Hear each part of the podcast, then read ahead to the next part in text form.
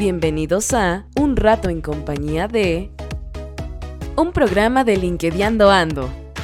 Platicamos con expertos de temas de interés que te aseguramos te van a servir.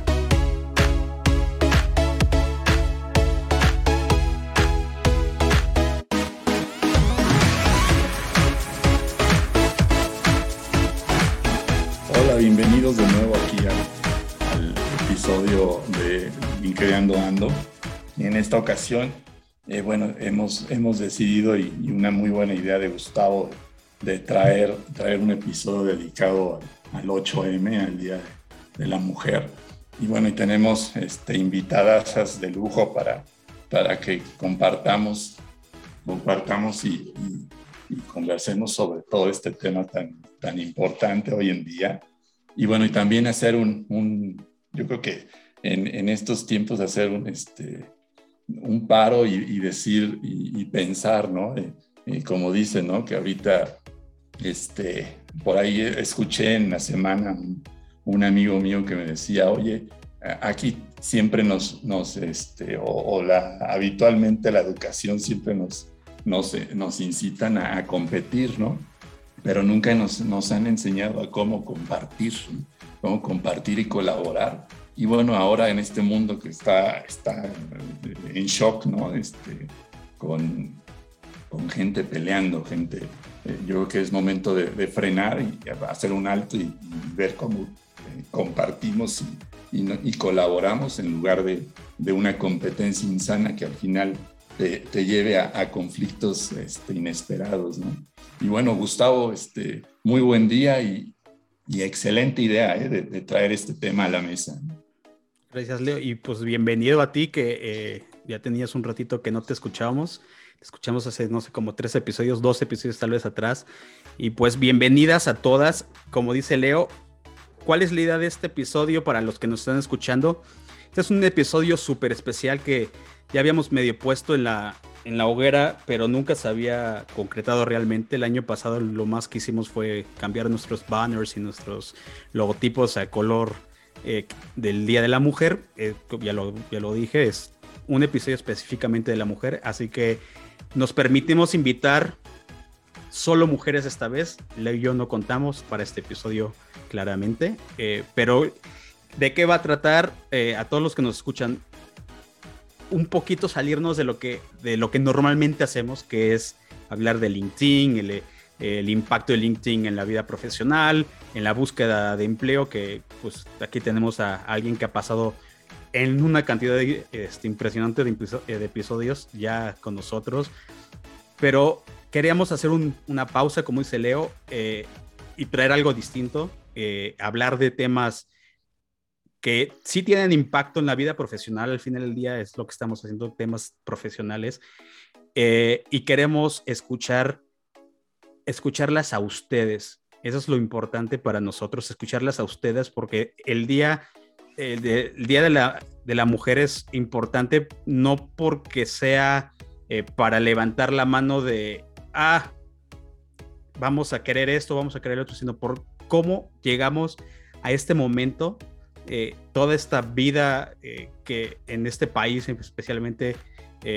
ha sido muy machista, honestamente. Muchos crecimos a veces con esas ideas, no que nosotros las tengamos, sino que las fuimos escuchando alrededor de, ya no tenemos 10 años, así que las fuimos escuchando desde muy, muy jóvenes.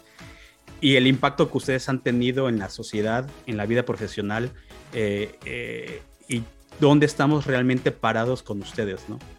Eh, eso es lo realmente, yo creo que lo, el éxito que han tenido, es celebrar el éxito que han tenido eh, en acomodarse en la vida, en, en, la vida que por mucho tiempo, no sé por qué, ahorita lo vemos hacia atrás, los hombres tenían o teníamos, no sé cómo decirlo, pero creo que es, por lo menos yo crecí con que todos podemos hacer lo mismo sin ningún problema y así me educaron a mí. Me cuesta a veces trabajo entender a los que piensan distinto porque pues, no, no, todos tenemos dos piernas, una cabeza y, bueno, casi todos, y dos brazos, ¿no? y una mente, y eso es lo importante. Y, y mucho corazón. Luz. Y mucho corazón. Entonces, pues les damos la bienvenida a, a todas. Voy a ir introduciendo a una por una eh, para que eh, la gente sepa con quién vamos a estar hablando. Para mí son personas exitosas ya, ya de entrada y valientes al querer, eh, o más bien aceptar el reto, siempre le decimos eso, de platicar en el podcast, porque no muchos les gusta, les gusta estar platicando. Entonces, pues bienvenidas y empiezo primero con Liz. Liz Guarneros, ya es una, eh, ya es parte de la iniciativa, yo creo que ya le vamos a dar título honorario en la, en la iniciativa, Leo. Entonces, Liz, bienvenida. Liz, ya saben, le doy una introducción súper rapidísimo. Eh, ella, como sabrán todos los que ya han pasado por el podcast, ella es una top voice de LinkedIn. si no mal recuerdo, Liz 2020 te dieron el top voice. Eh, ella es eh, CEO de una empresa que se llama Emprender Soluciones, que como ya lo saben, pues, se dedica a temas de, empleabilidad y recursos humanos. es experta y consultora en empleabilidad, obviamente, y en las estrategias para búsqueda de empleo. Así que bienvenida, Liz. Muchas gracias, Gus. Muchas gracias al público que nos oye y por supuesto a todas las invitadas que están de lujo. Gracias. Eh, en segundo lugar, y lo estoy porque así los puse en mi acordeón, no crean que lo hice con ningún favoritismo. Eh, Betty Contreras, Betty es una amiga mía, como lo platicamos hace rato, es una amiga mía ya de varios, varios años atrás. Eh, actualmente trabaja en Yasaki, que es una empresa del rubro automotriz. Ella es supervisora de compras indirectas. Y bueno, desde que yo la conozco está en, temas, en estos temas de, compras, así que eh, bienvenida Betty. Muchas gracias Gustavo, gracias por el espacio, encantada de estar aquí. Gracias a todos. Buenísimo. En tercer lugar, les presento a Claudia Aguilera. Claudia eh, es actualmente directora eh, de cadena de suministro en nada más y nada menos que en una empresa muy conocida para muchos, que es Bridge Products. Eh, bienvenida, Clau. Muchas gracias por la invitación, encantada de estar con ustedes. Perfecto, gracias a ti. Eh, y tenemos a Sol Araiza, Sol es directora del Centro de Vinculación Académica en el TEC eh, de Monterrey, en el campus Chihuahua, y ella, que nos sigue ya de tiempo atrás, han visto en nuestras publicaciones que pues nos han dado la invitación a participar en talleres para los chavos eh, que están saliendo de la, de la carrera. Ella es eh, conspiradora de estarnos invitando a, esos talleres, así que le damos, como no podíamos dejar de invitar a alguien que, que además este, queremos que nos hable desde punto de vista del alumnado, cómo está su mente en temas de, la mujer. Así que te damos la bienvenida a Sol. Buenos días. Hola, buenos días. Gracias. Qué padre estar acá. Excelente iniciativa de, compartir y charlar un poquito lo que a todos nos interesa. Gracias. No, gracias a ustedes. Pues, pues démosle con todo. Empecemos. Eh, como les, como lo organizamos es eh, vamos a hablar de tres temas esenciales, es eh, empoderamiento femenino, equidad de género y brecha salarial. ¿Por qué escogimos estos, tres, estos tres? Perdón? Además de que Liz tuvo la idea ahí de enfocarnos en esos temas, yo le mezclé por ahí alguna cosita en uno de ellos. es hablar, creo, creo que el Día de la Mujer es básicamente, se sostiene para mí en estos tres pilares eh, que son muy, muy importantes. Eh, vamos a ir uno por uno eh, y lo que queremos es cuéntenos en dónde estamos parados. Les voy a leer aquí algunas cosas que, que, encontramos en el análisis de, cada uno de estos temas. La información para los que quieran buscarla en internet la sacamos del IMCO. ya muchas personas saben que es el IMCO y tienen un estudio recientemente sobre eh, estos temas de empoderamiento femenino específicamente y se van metiendo un poquito en temas de, equidad de género y brecha salarial, dónde está México particularmente en, este tema.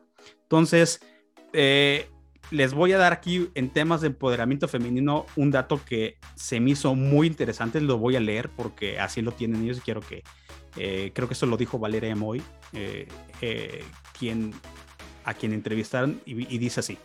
Dice, la realidad de nuestra, nos muestra que las niñas se les educa diferente en el sistema público o privado, que se les enseña a creer que están destinadas a ciertas cosas. Empieza desde muy temprana edad y se van perpetuando a lo largo de la vida educativa y permanece en la vida laboral.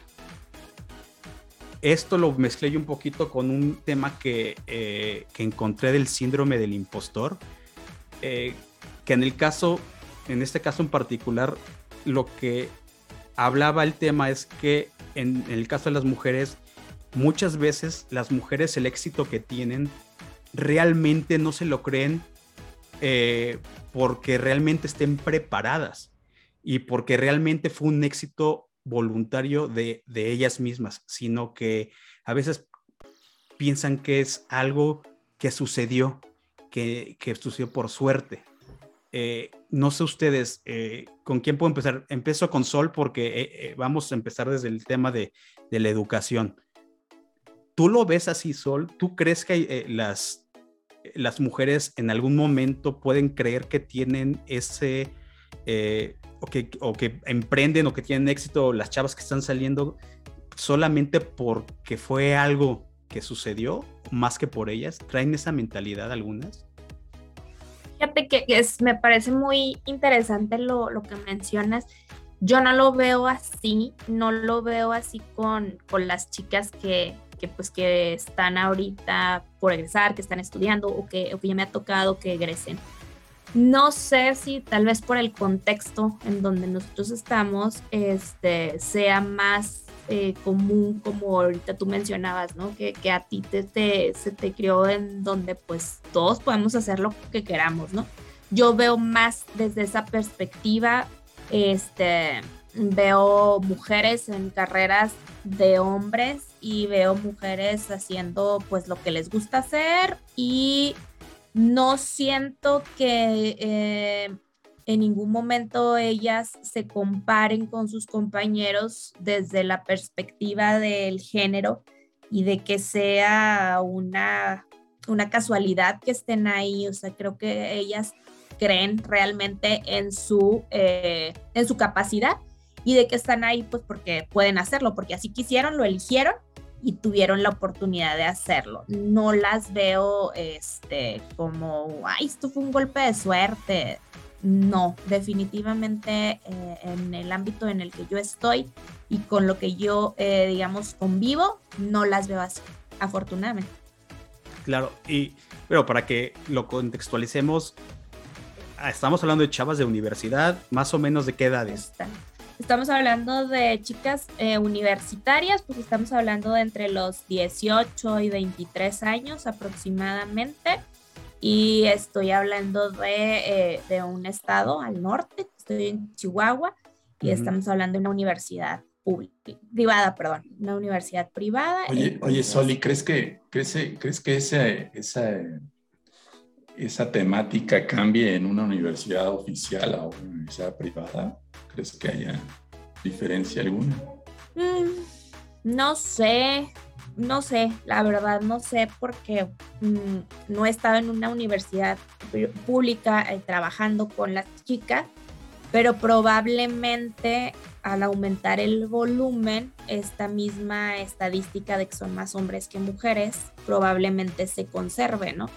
Eh, la verdad también pudiera impactar el estado, ¿no? O sea, la región geográfica en donde nosotros estamos.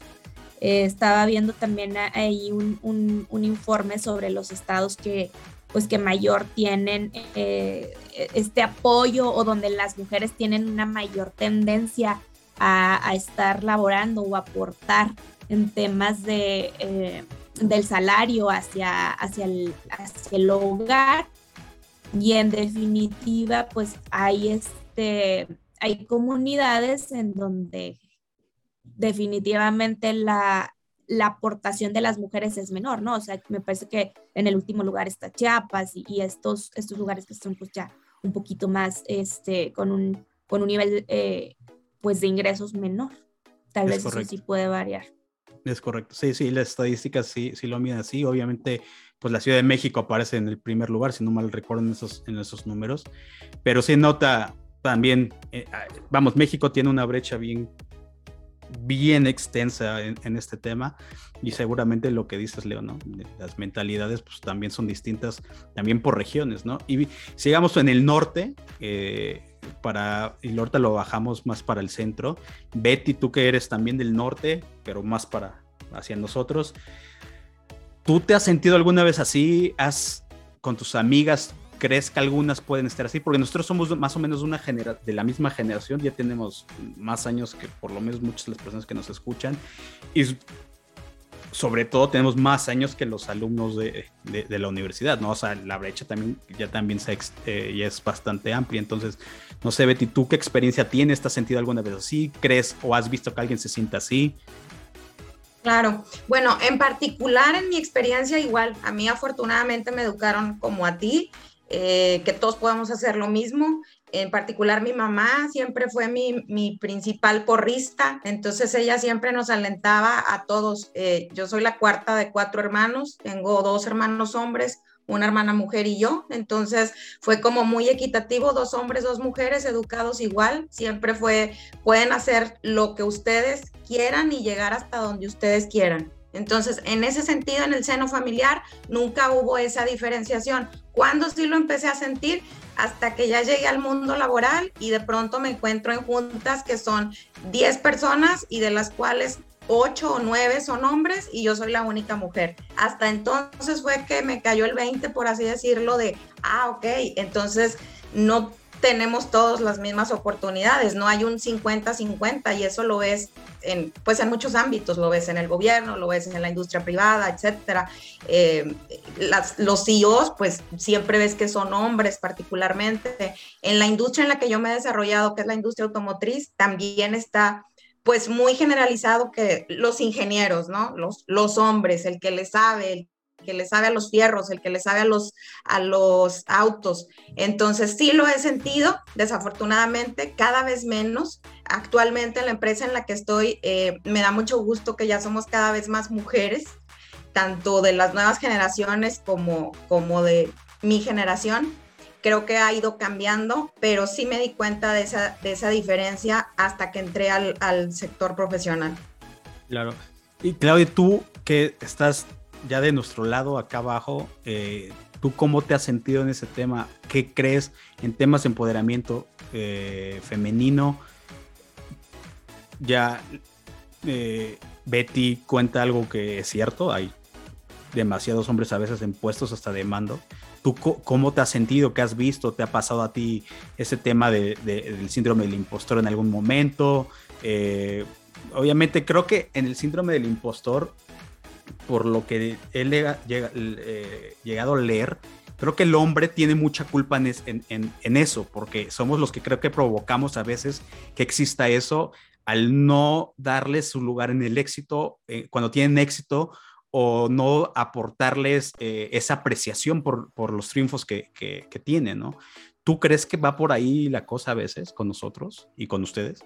Mira, yo creo, y, desde, desde donde yo lo he vivido, que he vivido en, un mundo de operaciones, o sea, donde regularmente siempre, siempre hay más hombres que mujeres, eh, yo no creo que son temas de capacidad o de, diferenciación, yo creo que los hombres en este, en este tipo de, de lugares se sienten muy cómodos porque al final pues son puros hombres, ¿no? Empiezan a sentirse un poco incómodos cuando llega una mujer. Así es. Y cuando empieza a tener posiciones de, liderazgo dentro de la organización. Pero yo, yo creo que más bien el, tema del impostor es un poco más de nosotras. O sea, yo creo que nosotras tratamos de imitar estar en un mundo de hombres para poder encajar que eso creo que es algo eh, muy, muy delicado porque cuando, cuando somos muy jóvenes, eso es para nosotros nuestra realidad, decir, bueno, prefiero eh, ser una de ellos a ser una de ellas, ¿no? Entonces creo que eso es en lo que tenemos que ir enfocando a las siguientes generaciones. Yo creo que sí tiene todavía eh, eh, un, o tenemos como, como latinoamericanos un tema de, de educación, pero más que educación de tú puedes o tú no puedes, o sea, tu mujer no puedes y tu hombre sí puedes, yo no creo que vaya por ahí, sino más bien yo creo que a nosotras las mujeres desde muy niñas se nos dicen tú tienes que ser buena en absolutamente todo. Tienes que tener una familia perfecta, tienes que tener un esposo que te ame y tú lo ames a él, tienes que tener una vida profesional espectacular y si no puedes con alguna, tú empiezas con temas de frustración. Entonces creo que más bien es ahí donde tenemos que decir, no podemos trabajar las mujeres como si no tuviéramos una familia, pero tampoco podemos estar de madres de tiempo completo en casa como si no trabajáramos. Yo creo que el tema de, equidad va hacia ese punto, sino de, oye, yo, yo trabajo, mi esposo también, entonces necesitamos tener una equidad en casa, ¿no? O sea, los dos llevamos dinero a la casa, los dos trabajamos por los hijos, ¿no? Entonces yo creo que va hacia ese, mi, punto, o, o a mí es a lo que me gustaría que pudiéramos enfocar la educación de las siguientes generaciones. A, literal, todos somos iguales y si le estás exigiendo lo mismo a una niña de ser perfecta, entre comillas, en todo, también a un niño, ¿no? O sea, no de, ah, bueno, pues tú déjale la, la responsabilidad a tu esposa, ¿no? O sea, no es, claro. todos tenemos que, que, estar en el mismo carnil. Claro, claro. No, es, eh, lo que dices es clarísimo, ¿no? Yo por lo menos, por lo menos yo lo veo natural creo que también lo ve natural. Eh, desafortunadamente en un país como el nuestro, todo el mundo lo ve natural. Creo que así debería de ser la, la cosa. Y creo que mucho va en, el, en ese mindset que a veces con el que crecimos muchos, eh, que lo vimos a veces eh, de manera externa, ¿no? Liz, por ahí, yo en, un research que hice, la, la ONU, bueno, la, en España, hizo eh, un, no es un reporte, sino usa, hizo unas propuestas. Y tú que estás del lado que tú ves a la gente que se está contratando, todo este rollo. Eh, las empresas, ellos dicen, bueno, es que las empresas tienen que promover la igualdad de género, que es algo muy por donde el comentario de, de Cloud va muy enfocado en ese tema.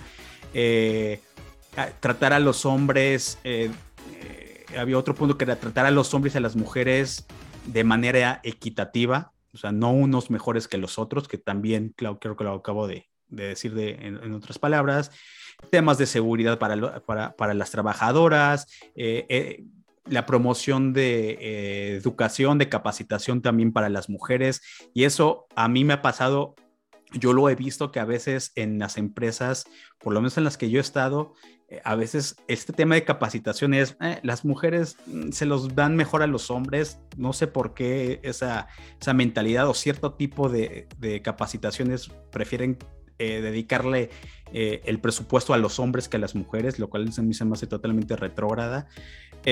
¿Tú crees que la empresa, tú que has visto a las empresas y tienes más contacto con ellas, ¿tú crees que las empresas están por, por un lado, eh, retrasando también esta participación en la equidad eh, eh, entre los géneros? Sí, totalmente. Fíjate que, digo, yo he estado en empresas donde, y afortunadamente, no importa si eres hombre o mujer, y que lo sepas hacer, ¿no? De hecho, mucho impulso hacia las mujeres. Pero viendo otras empresas que a lo mejor muy muy radicadas, muy mexicanas, digamos, o muy nacionales, sí puedo notar que dependerá quién tienes en la cabeza, quiénes sí son familiares, sobre todo para cascadear el que, pues, es que es mujer, ¿cómo la ves? No es que se nos, como que de esta generación y no hablando, digamos, de la generación eh, em, baby boom, tienen toda la idea de que las mujeres ya deberían de estar en su casa, o todavía, o sea, se te va a casar, te va a divorciar, entonces pues son dueños ya mayores piensan que entonces la mujer no la voy a hacer directora, ¿cómo crees? O sea, se me va a ir rato, tiene que cuidar a sus hijos, o sea, todavía sigue teniendo esa mentalidad. A mí me encantó, por ejemplo, mucho de lo que decía eh, esta Sol, de cómo es que hoy estamos haciendo estos cambios entre las, eh, las generaciones. Yo una generación súper machista, mi familia papá era súper machista, donde las mujeres, y siendo poquitas, porque yo creo que de cada mujer que es prima que somos, hay como cuatro hombres, entonces era complicado para nosotras, y entonces teníamos que jugar con niños siempre. Y por otra parte, también nuestras propias mamás, no, no, no, es que ustedes son niñas, no jueguen con ellos, porque es muy rudo como juegan. Entonces, creces como mujer que siempre tienes que competir con hombres y después llegas al trabajo y efectivamente el primer rechazo que yo tuve fue es que este trabajo es para hombres, ¿no? El que tú quieres hacer, pero recursos humanos hoy está lleno de mujeres, ¿no? Cuando yo empezaba era es para hombres, no para mujeres. No, no, ni siquiera piensas en sindicatos. Los sindicatos solo quieren tratar con hombres, no con mujeres. Y se hacían negociaciones increíbles de tres, cuatro meses para que pudieran obtener lo que se buscaba. Y las mujeres hoy, cuando tienen una negociación sindical, yo he visto que en tres, cuatro días te resuelven todo. Quiere decir que que entonces vamos enfocadas más al resultado y no todo el proceso masculino, macho que, tiene esta, este enfoque, ¿no? Entonces, sí es cierto, las empresas van cambiando, cuesta mucho trabajo, porque pues obviamente quien tienes arriba dependerá muchísimo, y no es que sea la empresa, porque también hoy, por ejemplo, hace unos días vi que en una empresa, no recuerdo el nombre, pero es una empresa muy famosa, el, habían puesto una eh, vicepresidente ya como mujer y decía, voy a, y en supply justamente, voy a contratar más mujeres para que se pongan en supply. La mayoría, pues obviamente las mujeres sí, tenemos que encabezar más a mujeres. Mi punto de vista es, es que no tienes por qué estar enfocándote en el género para que seas atractivo, no tienes que enfocarte siempre en las competencias. Todos los hombres como las mujeres valemos, porque entonces también estás haciendo discriminación para los hombres. Claro, no, y, leíste eh, un golpe fuerte a un tema, porque eso creo que lo vemos de, incluso en el gobierno, ¿no? Ese tema que actualmente que por ley eh, tiene que haber una X cantidad de mujeres en, eh, en, en, ciertos puestos o en puestos gubernamentales sin considerar eh, y no es porque no queramos que se haya ese porcentaje, yo creo que ese porcentaje está bien, pero yo alguna vez lo he dicho y lo voy a comparar con algo, que siempre he dicho en temas de compliance.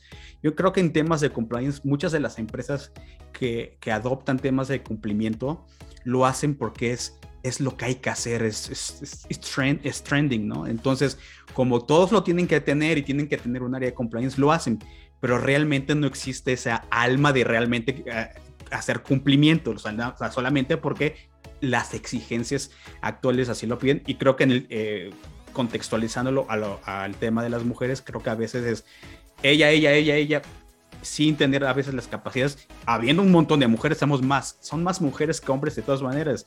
Entonces, creo que puede haber mujeres bastante mejor capacitadas a veces que lo que vemos en los puestos gubernamentales. Por lo menos yo lo, yo lo este, veo así. Eh, Sol, en, tú que lo ves desde el tema de las, de las chavas, de las niñas y de los niños, yo quiero creer que eso, este, ese gap intelectual, eh, por decirlo de cierta forma, en temas de yo soy mejor que tú, yo soy, y hago más que tú, yo puedo tener mejores puestos, no se ve o sí se ve con los chavos ahorita de 20, de 18, 19 años. Yo no lo noto, ¿eh? O sea, yo no veo que, que los chavos lleguen con superioridad este, al salón, ¿no? Sobre las, sobre las mujeres. Y si lo hicieran, no creo que las mujeres lo, lo permitieran, que también eso está padrísimo. este, lo, sacan a palazos. Exactamente, ¿no? Entre todas, sea una o sean dos, pues ahí, ahí va para afuera, ¿no? No, fíjate que no, yo no lo veo así, claro, eh, tal vez yo te esté hablando desde un contexto muy particular, eh, muy específico que ahorita que las escuchaba, este, tal vez yo, yo he estado en, un ambiente donde se procura por sí solo, por ser educación, o sea, se procura que no, los dos tienen igual oportunidades, los dos pueden, etcétera. Y pues tú estás aquí porque tú quieres y porque tú puedes, y si no quieres y no puedes, te vas, ¿no? O sea, no, no, no hay mayor deal. Pero yo los veo que compiten al, tú por tú y, como decía ahorita Liz, o sea, más por las capacidades que porque, ah, pues, como yo soy mujer, pues voy primero, ¿no?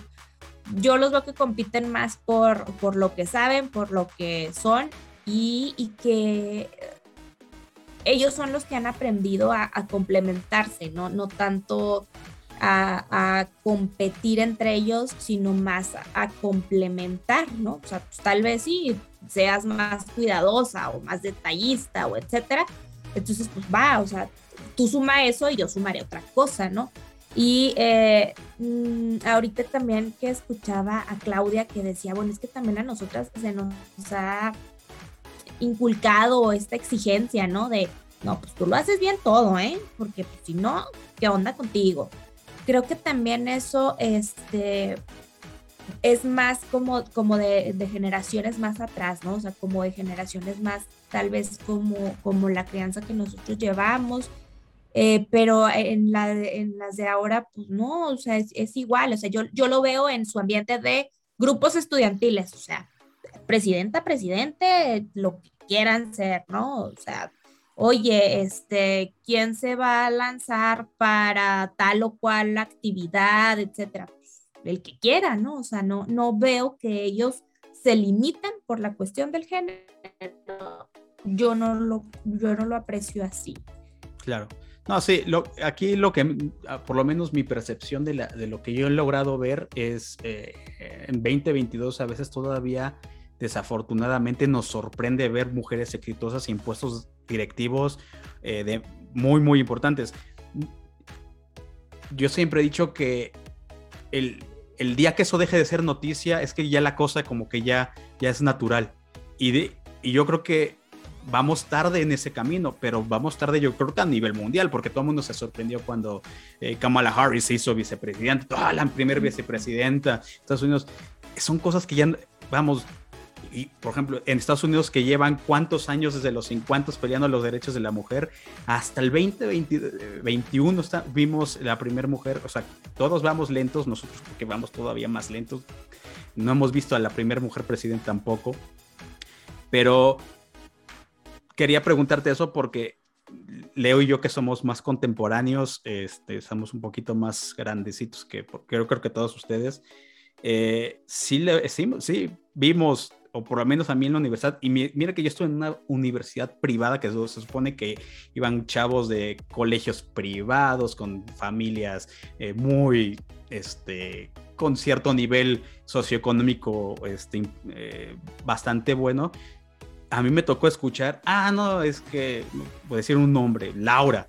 Eh, estudia mientras se casa, ¿no? Creo que fue algo muy típico que yo escuché en la, en la carrera siempre fue como, pues es que, ¿será que si va a terminar la carrera? ¿No termina la carrera? ¿Se va a casar terminando? Creo que mis compañeras de la universidad todas trabajan, no estoy seguro, la verdad es que perdí contacto con la mayoría, pero las, por lo menos que las que eh, yo he visto, todas siguen trabajando, algunas tienen puestos importantes en algunos lugares. Entonces, yo creo que para contextualizarlo un poquito ahí, creo que este, y resumirlo de lo que estamos viendo con tu, la generación que tú estás viendo salir, pues por lo menos, sí ha habido un cambio bastante, y más que usted está en el norte, porque todo el mundo pensamos, los, por lo menos los que estamos en centro y sur, que, eh, que los del norte son muy machistas y no les dejan hacer nada. Y, pero también la mujer es, también es, este, eh, impone allá, ¿no? Eh, Betty, que me conoce 20 años, me regaña cada rato cuando hablamos, este, como si fuera su hijo, ¿verdad? Pero siempre ha sido así desde que la conozco. A ver, Vamos a pasar un poquito que ya mezclamos temas aquí, eh, eh, bueno, que van de la mano al final en el empoderamiento femenino y equidad de género, este, van muy, muy de la mano. Eh, unos datos que, que, el que el IMCO publicó y vamos a ver si es cierto. Yo creo por ahí algunas cosas ya sí son, si van por la mano, por lo menos lo que contó Claudia y Betty en su experiencia cuando en una de las, las juntas en las que estuvo. Y esos datos a mí me, sorprendieron porque no sabía que estábamos. Sol comentó el tema de dónde está México parado en, eh, en su calificación. Nosotros, la Ciudad de México, dónde está, es el primer lugar de, calificación en temas de mujer. El último es Chiapas, efectivamente. El INEGI publicó que en cuanto a mujeres que trabajan, solamente el 55% trabajan de manera informal. El resto está, está en la informalidad. Eh, el 43.6% de las mujeres productivas trabaja. O sea, de ese 43.6% sale el, otro porcentaje que les leí del, del INEGI eh, y muy pocas eh, pueden ocupar cargos de liderazgo. O sea, no llegan, que también ya lo comentamos. el tema de las contrataciones, y ahorita nos vamos a ir primero con Liz, porque ahí, voy, ahí me voy a, a parar un poquito. Eh, hay, en el estudio hay un tema con el tema de la contratación de mujeres, en el tema de la maternidad. Y una experiencia que yo les voy a contar ahí, no porque yo sea mujer, sino porque lo vi con una amiga. Una amiga eh, fue a entrevistas de trabajo, una amiga con ya un puesto bastante bueno, mucha experiencia. Lo primero que le preguntaron, de las primeras cosas que le preguntaron es, ¿tienes planes para tener familia? Es, cuando me contó eso dije, no, ya ni sigas el proceso, ¿no? Liz, ¿cómo estamos en ese tema, en las contrataciones de las mujeres en ciertas circunstancias o con su circunstancia de mujer? Mira, esa pregunta desafortunadamente no la pueden quitar. O sea, es un filtro. Te voy a decir, no es que esté de acuerdo, yo te prometo que no hago ya esa pregunta desde hace años, pero es finalmente un filtro para entender si va a durar la persona o no. Ahora, no quiere decir que porque te diga va a tener familia o no va a tener familia es garantía de que la persona te dure, ¿no? Entonces, siempre fuera una preocupante ya me parece que de hace 10 años era esa pregunta que tú hiciste ahorita, o llevas tus planes de materia o tus planes para casarte, porque porque solamente pues, ha venido esta cultura machista que, que, estamos jalando, que afortunadamente cada vez es menos, el problema era de que se nos va a ir, no, no va a crecer. Entonces es por eso que también, si tú te fijas, las mujeres no abarcan gran parte de los niveles grandes. ¿Por qué? Porque nosotras mismas ponemos esa misma barrera. Es decir, bueno, ya me voy a casar, ya me voy a, me voy a hacer mamá o trabajo mientras me caso y bueno, tomando el tema incluso que tú decías en la universidad, ¿no? Yo al menos la mitad de las que estudiamos contaduría pública, la mitad de, desertó porque sí van a casar. Entonces, creo que también somos las personas que estamos empujando a que se desconfíe que podamos tener esas posiciones, ¿no? O qué tanto vas a jugar como mujer para que se vuelva más importante trabajo como ustedes los hombres, ¿no? Que ustedes saben que a final de cuentas a las mujeres les dejan a los niños, ¿no? Entonces, ¿qué tan importante es que nosotras tengamos que saltar a que de verdad sí nos vean que podemos comprometernos y que el cuidado de los niños no es solo de las mujeres, también es de los papás. Eso por una parte. Y segunda, sigo oyendo y sigo viendo que se escribe. La verdad es que uno debería tener miedo en contestar esa pregunta porque también es, como te digo al principio, es, pues vamos a darle forma a, si vas a poder durar con nosotros o no, que por supuesto no te va a garantizar nada, ¿no? Claro. Clau, tú tienes una experiencia ahí que, no, que puedes contar. Sí, yo, eh, bueno, yo he vivido la, la, cara totalmente diferente de, de, de, esta parte de, oye, ¿cuándo te vas a casar? ¿Cuándo vas a, a ser mamá? Etcétera, ¿no? Eh, cuando en, en, en la, la, empresa actual que, que, estoy, que es, está muy enfocada a, valores familiares, en, en Productos Rich, este, yo, yo tengo casi, bueno, cinco años y medio con ellos, y cuando yo, yo llego eh, o, o yo recibo la oferta laboral por parte de ellos, yo tenía cuatro, casi cinco meses de embarazo, y yo lo quise poner sobre la mesa, ¿no? Le dije, mira, este, muchas gracias por, por la oferta, eh, yo muy contenta, pero necesito decirte que estoy embarazada, este, porque a pesar de que ya tenía tantos meses de embarazo como soy delgada, no se me notaba tanto, ¿no? Entonces, eh, sí, sí lo quise poner sobre la mesa este, con, con recursos humanos, con, con mi jefe directo. Y la respuesta fue, mira, yo no sé de qué empresas vengas, pero aquí lo más importante es la familia. Entonces, si tú me dices que te vas a ir de incapacidad y regresas después de tu incapacidad, la oferta sigue en pie. Pero nosotros nunca vamos a ponerte un, un, stopper para tu crecimiento profesional porque eres mamá. O sea, al contrario, aquí tú puedes, este, o sea, tomar tu, tu, periodo de lactancia, tu, muchas cosas que gracias a, las nuevas generaciones está cambiando, pero de verdad a mí sí me sorprendió un poco porque yo sí venía de empresas donde te hacían este tipo de preguntas de, oye, este, pero ¿y cuándo te, te vas a ir de, de, maternidad? ¿Por qué? ¿Cuándo este, vas a regresar? ¿no? O sea, y, y, fue algo como muy bonito desde mi punto de vista, porque aparte, bueno, mi hija ha crecido conmigo en, en, en mi actual empresa, pero este, de verdad, o sea, cuando, cuando yo lo planteé con mi jefe, mi jefe se me quedó viendo así como de, bueno, esta mujer ¿por qué me está diciendo todo esto, no? O sea, como un poco hasta incómodo de, pero es que nosotros no, no tenemos ningún problema con que seas mamá, al contrario. Sí, eso es un, un tema. Yo la, la, experiencia que tengo, aunque soy hombre y no la tengo yo directamente, pero sí lo llegué a ver, lo he llegado, yo cuando estuve en el sector de construcción, a las mujeres sí las veían, como dice Liz, ¿no? O sea, sí, sí las, creo, en algo tienes mucha razón, es por empresa, cada, em, cada empresa, y en entre más relacionada está con, el primer mundo, por decirlo de cierta forma, tienen otra mentalidad y otra cultura que la bajan a, México, pero es, algo que apenas está empezando. Yo creo que estamos empezando tarde, pero ya lo estamos viendo un poquito más en México, pero no en todas las empresas. Eh, Betty, tú pasaste ya por una empresa muy, muy importante en el ramo automotriz. Eh, tú y son alemanes, ¿cuáles, que tú cómo te sentiste ahí en este tema? Tú tuviste a tus hijos estando, estando en esa empresa, si no mal recuerdo. Es correcto. Eh, bueno, omitimos el nombre, aunque lo podrán deducir, pero sí, sabes que tuve una experiencia. Había una, una compañera en algún momento que ella tuvo, se embarazó más o menos al mismo tiempo que yo, entonces a ella le dieron la, la facilidad o la oportunidad de trabajar mediodía, ella estaba en ingeniería, en toda la parte de cambios, cambios de ingeniería, revisiones, etcétera, y ella en la tarde trabajaba desde casa. Entonces yo dije, ah, ¿por qué no? Yo puedo también solicitar lo mismo. Llevo mis juntas, reviso todo lo que tenga que eh, checar con los compradores, los horarios también, pues como dices, trabajaba con alemanes, con brasileños, etcétera, diferentes horarios. Entonces puedo hacer todas esas reuniones, me organizo y ya lo que sea de talacha, por así decirlo, pues lo puedo hacer desde casa en las tardes. Entonces levanté la mano, lo hablé con mi gerente, que como son las cosas, aquí hay, aquí hay dos cosas, que a veces incluso entre nosotras mismas nos ponemos el pie. Yo tenía una gerente mujer y una directora mujer en ese, en ese tiempo.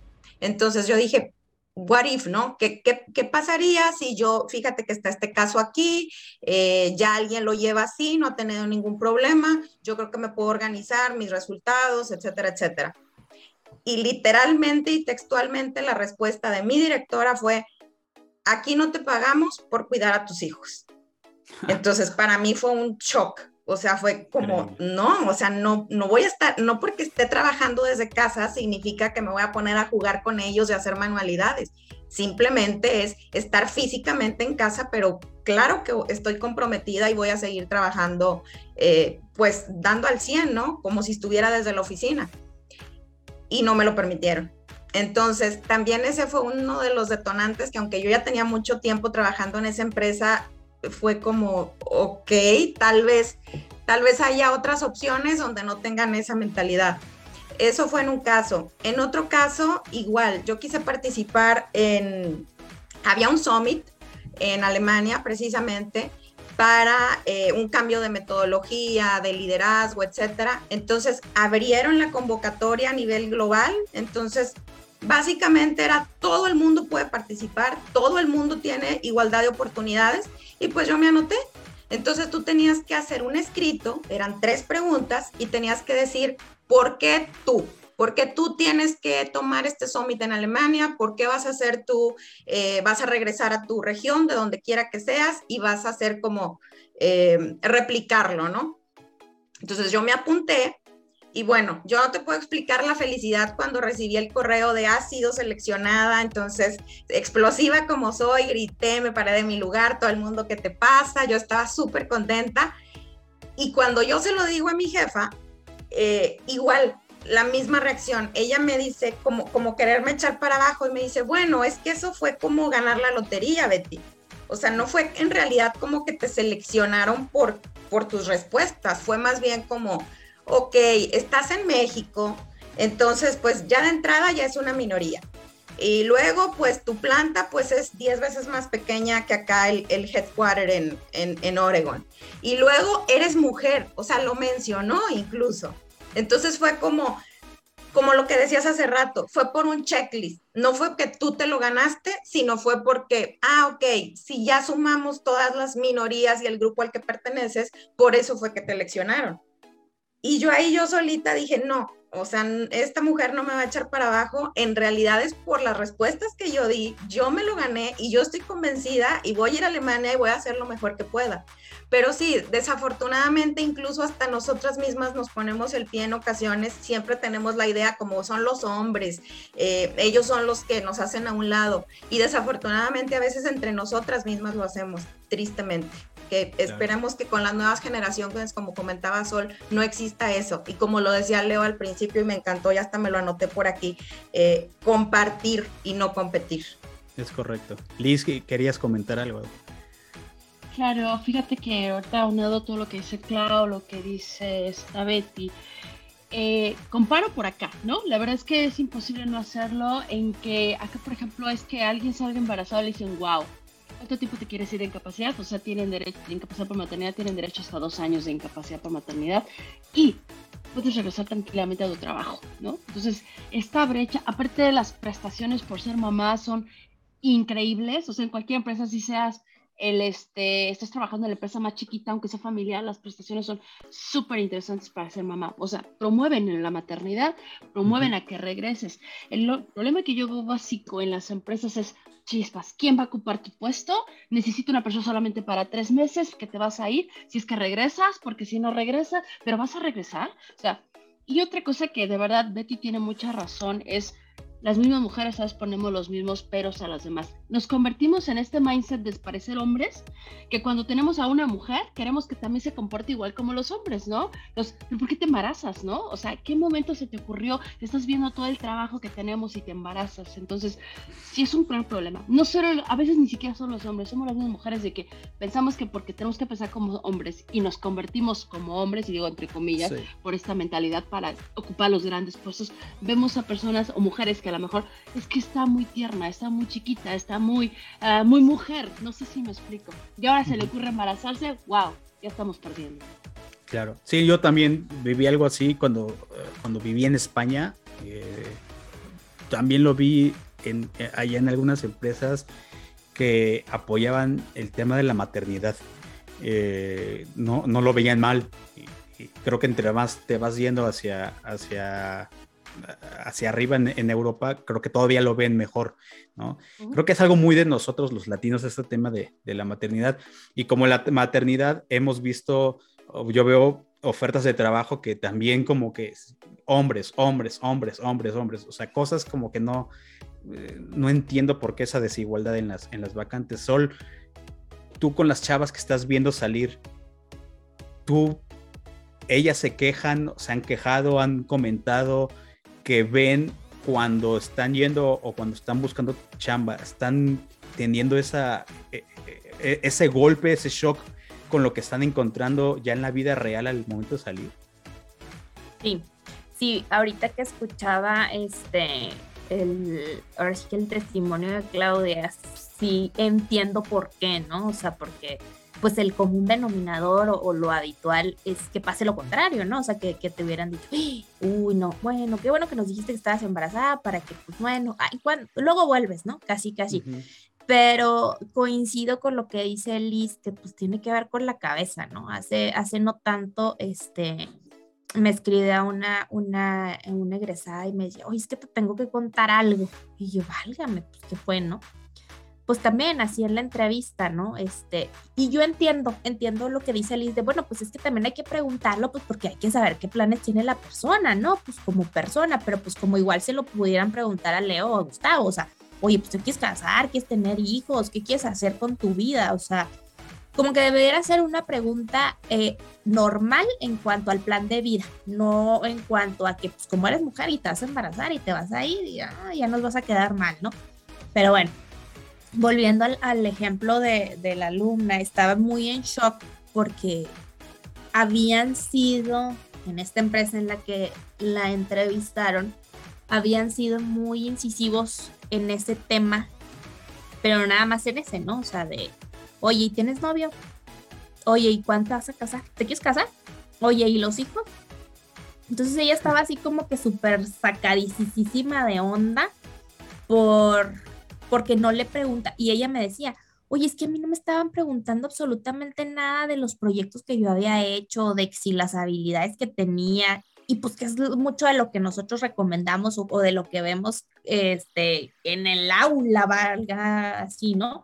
Oye, no, pues enfócate a lo que has hecho, a ver qué puede ser interesante para la empleadura, etcétera. Entonces, cuando a ellas llegan y les preguntan en este sentido de oye, tienes novio y te vas a casar y cuál es el plan, pero nada más en esa ruta, pues de pronto la saca mucho de onda porque vienen de un ambiente en el que los dos son iguales y, en donde el, creo que también eso es muy importante, o sea, los mismos profesores, pues no llegamos y es así como que, ay, qué milagro, ¿y ustedes qué hacen aquí, mujeres? O sea, no pasa eso y cuando llegan a un ambiente laboral en donde en, ocasiones hay empresas en donde sí pasa, pues es una una bofetada, ¿no? Un balde de agua fría que no, que no lo pueden concebir. Eh, creo que ese es como que el primer golpe y, también entiendo un poco, y no justifico, pero sí, sí entiendo a, las áreas de recursos humanos, y era un poco lo que yo trataba de decirle, es que también tienes que pensar que hay gente que, que pues que abusa, ¿no? O sea, gente, no estoy diciendo mujeres, ¿eh? gente que abusa de los empleos y de, y, de estar dentro de las empresas por conseguir a lo mejor una prestación, un beneficio, y que también pues ahora sí que este dicho de la burra no era arisca leyeron, ¿no? O sea, también eh, creo que, que va un poco por ahí, pero sí debiéramos estar más habituados hacer esta pregunta, pero como parte de un plan de vida, o sea, no, no tanto como una parte de, uy, Claudia, ahorita estás embarazada y luego cuándo va a venir el otro, o sea, no, no tanto como en ese sentido de juzgar o o, etiquetar la acción o el estado que tiene la, la persona en ese momento, pues. Pero sí, sí, se choquean, ¿eh? Sí, es lo mismo que nos comenta aquí Liz en privado, este, en el chat, que mujeres que buscan trabajo por tema de la incapacidad eh, materna, ¿no? Y es cierto, ¿eh? O sea, no lo digo yo en, mi posición este, privilegiada, como dicen por ahí ahora que uso mucho eso, de hombre, sino que nosotros, yo tengo 20 algo años trabajando, Leo tiene más o menos lo mismo. Creo que todas ustedes también tienen una gran trayectoria. Poquito más, un poquito más. Un poquito más, no te quería balconear, amigo. Pero este, pero lo hemos visto, o sea, hemos visto los dos lados de, cómo las tratan, pero también hemos visto, eh, y no es nada contra nadie, obviamente, pero también hemos visto cómo hay chavas que usan su posición para poder sacar algo en ese sentido. Y me refiero en este tema de la maternidad y de beneficios eh, eh, para el trabajo, ¿no? Y, y, bueno, creo que eso cubre un poquito el tema, no, no lo cubren eh, al 100%, pero sí cubre el tema de lo que sucede en lo que yo llamo discriminación femenina para, para, efectos laborales o profesionales, ¿no? Hay otras cosas también, el trato, tal vez de los de posiciones de liderazgo, de, de, eh, dirección eh, con las mujeres. Betty por ahí nos contó que, eh, que a mí me sacó de onda. Creo que ya está, alguna vez creo que publicaste eso, Betty, esa experiencia que tuviste. Y siempre me choquea leer que una mujer le hace eso a un, a un este, a otra mujer, ¿no? Pero es más común en los hombres que hagamos eso con las, con las mujeres. Lo hemos visto, yo la experiencia que tengo es siempre los misóginos en las empresas, el, ah, se los sacó por ser mujer. Ah, quién sabe con quién se está metiendo. Ah, no le van a hacer nada. Eh, ella no tiene esa experiencia porque es mujer. Ese tipo de, comentarios se siguen, especialmente como dice Clau, en ciertas posiciones, en ciertos sectores donde está muy masculinizado. Eh, ella está en un sector como eh, que compartimos sector donde somos mayoritariamente hombres y, se escucha muchísimo. A mí me que me tocaba visitar barcos y en la operación este, con, con gente de este tipo, pues se escuchaba y ahí viene la licenciada, cosas de ese tipo, ¿no? Que ahí voy a, a juntar dos temas, ¿no? Esto sí, cómo ustedes desde su experiencia, cómo se han sentido eh, trabajando con hombres, cómo los han tratado hombres. Ah, existe este tema, bueno, sí existe este tema, pero cómo lo han visto ustedes desde su posición de mujer, el tema del acoso, el tema de, eh, mandos de liderazgo masculinos, especialmente eh, limitantes hacia las mujeres. no sé, empecemos con Clau. ¿Tú, cómo te tú, tú tienes una trayectoria también en varias empresas. ¿Tú cómo lo has visto en tu trayectoria? Eh, mira, desgraciadamente yo creo que este tema sigue siendo muy, muy fuerte, pero desde lo que yo he visto es que regularmente las mujeres no tomamos ninguna acción porque es, híjole, no, el, director fulanito que, me está buscando o X, este, pues, pues, no, no, no, no va a pasar nada, ¿no? Porque el señor tiene 25 años en la empresa y pues yo voy llegando y cosas así. Entonces yo creo que desgraciadamente, eh, y esto creo que sí es un tema muy cultural, de de que incluso las mismas mujeres o la misma compañía es, oye, pero ya viste cómo se viste, oye, pero ya viste, no, o sea, es, y, pero eso no creo que sea un tema de, empresa, yo creo que eso es un tema de Latinoamérica, de que lo, ves en la calle, lo ves en, en las, en, casas, ¿no? O sea, esos son los comentarios, y eso es, o sea, ah, es que ella se lo buscó, ¿no? No, no, no, no, no, no, o sea, si yo quiero andar en, en short porque hace mucho calor, o sea, pues es mi decisión, ¿no? Entonces, creo que sí tenemos todavía mucho que trabajar eh, yo, yo sí he vivido temas que, que, chicas, digo, ahorita yo ya estoy en, una posición de liderazgo, pero se han acercado chicas conmigo en otras empresas o en otros momentos. Yo, oye, Claudia, es que tengo este problema, me, me está pasando esto, ayúdame, oriéntame. Y, y yo he, hablado incluso con recursos humanos a través de, de, ellas, porque a veces es, híjole, yo como estoy llegando o como este, soy muy joven, no me van a creer, ¿no?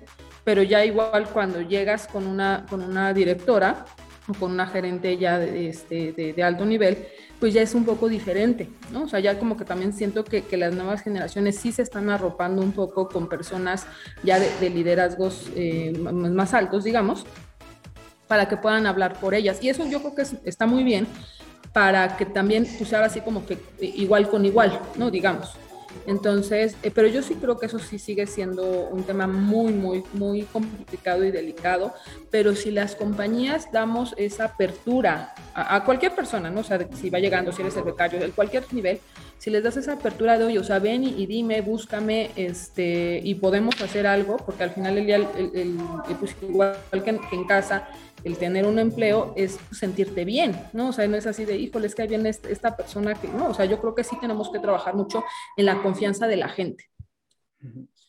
Eh, Liz, tú que tratas con, bueno, Claudia, tú la conociste precisamente porque no las recomendaste, eh, pero tú que, así como Claudia, has trabajado con muchas otras mujeres, te han comentarios así, tu experiencia y la, como dices, se vale comparar, yo creo que se vale comparar también culturas eh, en estos temas. ¿Tú qué ves allá en Europa en este tema en particular con lo que, con lo que pregunté y lo que, lo que te han contado? Mira, bueno, para empezar, yo sí fui de esas que sufrió acoso. En, en empresa estaba muy, tenía menos de 30 años.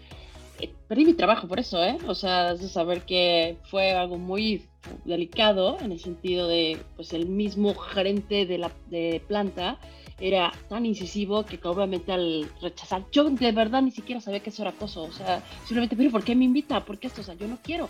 Entonces hubo mucha repercusión. En ese sentido yo reportaba directamente a la, a la gerencia de recursos humanos que estaba por fuera, tú sabes que muchas empresas siempre es afuera los recursos humanos y directamente reportas a plantas. Entonces uh, yo no expuse ni siquiera mi caso, simplemente como pues no había ningún acceso, esta persona empezó a reportar de que yo tenía bajo rendimiento, bajo todo, pero como que también yo decía, bueno, ¿y por qué no lo digo a mi jefe, no? Yo no sabía esa parte, y justo cuando yo quería hablar con mi jefe de recursos humanos, ¿sabes qué? Liz, no tengo tiempo ahorita. Y yo, es que me interesa hablar contigo porque no sé si eso está bien. Sabes que lo vemos después. Pero pues ya se había adelantado el otro, ¿no? Y como era el gran señor de, de, los resultados, el que daba todo, el que podía, este, era la eminencia. Yo estaba, lo estaban preparando para mandarlo a Miami, incluso porque la eminencia que era. Cuando definitivamente me dice mi jefe, ahora sí necesito hablar contigo, me dice, pero ¿sabes qué? Es para darte tu liquidación porque pues no estás dando buenos resultados. Entonces, imagínate ese choque para mí, obviamente me quebré ahí y dije ahí, ni una más, o sea, ni yo puedo permitir eso, ni debo de permitir en esta área como recursos humanos y respuesta que se le haga eso a una mujer. Y creo que todas las mujeres, como bien dice Claudia, tenemos que ayudar a las mujeres, no importa el puesto que sea, nunca lo pongas en duda en una mujer cuando te dice eso, porque si es una parte que a veces cómo la peleo, cómo la lucho. Incluso hace poco me escribió una, una chica, oye, nunca has tomado o nunca has dado un tema de cómo tratar el acoso laboral. la verdad es que me, me hizo recordar eso y dije, pues sí, es que es algo que no puedes evitarlo, las empresas lo siguen teniendo y mientras no lo frenes y no lo quemes, digamos, porque incluso en LinkedIn lo puedes ver, ¿eh? O sea, hay mujeres que dicen, este tipo me escribió esto y lo pegan y vean quién es, ¿no? Y todo el mundo le aplaude y bien, ábrete a decirlo, es que necesitamos divulgarlo. Hoy, pues, afortunadamente las redes no lo permiten y es más fácil divulgarlo. Si la empresa no me escuchó, pues ahora lo vas a tener que escuchar por fuera. Pero ese, en ese tiempo, cuando me pasó a mí, pues no existía el, LinkedIn, ni siquiera, imagínate ya cuánto tiempo estamos hablando, ¿verdad? Sí, claro. Entonces, no había ninguna red para decir cómo lo expongo con que esa persona me hizo esto, ¿no? A final de cuentas, si lo comparo con acá, bueno, acá es creo que jamás he escuchado el acoso aquí, pero ni por error. Aquí es muy igualitario, o sea, no veo esa diferencia entre hombres y mujeres. De hecho, ahorita te puedo decir, yo a gusto estoy aquí, dice que mi esposo está cocinando, sin que me, y me digo, no te preocupes, tú trabaja, yo corté cocino, recojo la cocina. Es tan igualitario el sistema que todo el mundo dice, wow, todo queremos un esposo como el tuyo. Le digo, no, es que es normal aquí, que él se ponga a lavar, que él se ponga a hacer algo que no es necesario que yo tenga que decirle, oye, puedes hacerte no.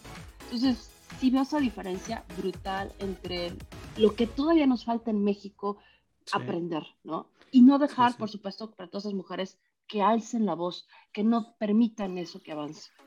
Claro, sí, no, eh, tienes, toda, tienes toda, toda la razón. Yo, yo lo, lo que cuentas, yo lo he visto. Eh, de hecho, yo hace poco, bueno, donde nos conocimos Leo y yo, estaba, eh, nos dieron una vez una plática, una chava de que se fue a vivir a Canadá y nos contaba, una de las razones por las que me vine a vivir a Canadá es este tema del acoso, pero el acoso no nada más en el trabajo, sino también en la calle. Aquí yo puedo salir en shorts, en una blusita, nadie me dice nada, nadie me voltea a ver, nadie me ve de manera indecente. En México no, puedo no puedo hacer, exacto, en México no puedo hacer eso. Y es cierto, ¿no? Es un tema cultural, y como dice Clau, creo que en Latinoamérica eh, nos distinguimos en, este, en, estos temas. Eh, eh, tú, Sol, las niñas que comentan de eso, ¿les da miedo ahora que van a salir al mercado laboral? ¿Es algo que les preocupa que antes de salir y contratarse ya lo traen como que en el chip de, a ver cómo me va?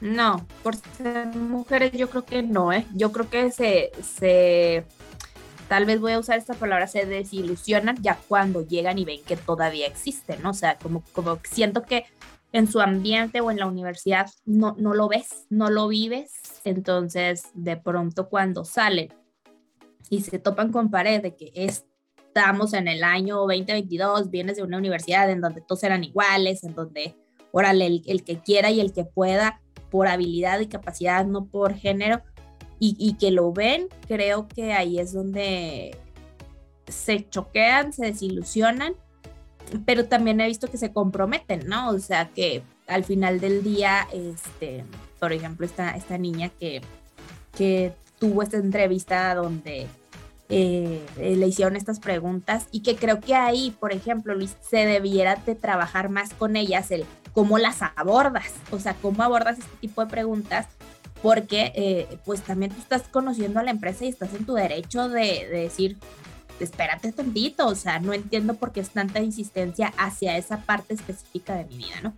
Creo que eso sí nos falta más como dar a conocer o normalizar que si te están preguntando tanto de eso, que te está haciendo sentir incómodo, pues pongas un alto, ¿no? Eso por un lado.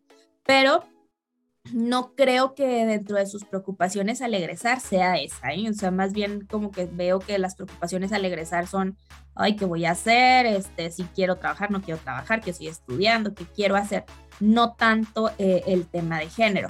Probablemente sí, cuando ya llegan a, un ambiente en donde, como eh, te comentaban ahorita Claudia y Betty, donde son mayormente hombres, empiezan a ver este tipo de cosas, ¿no?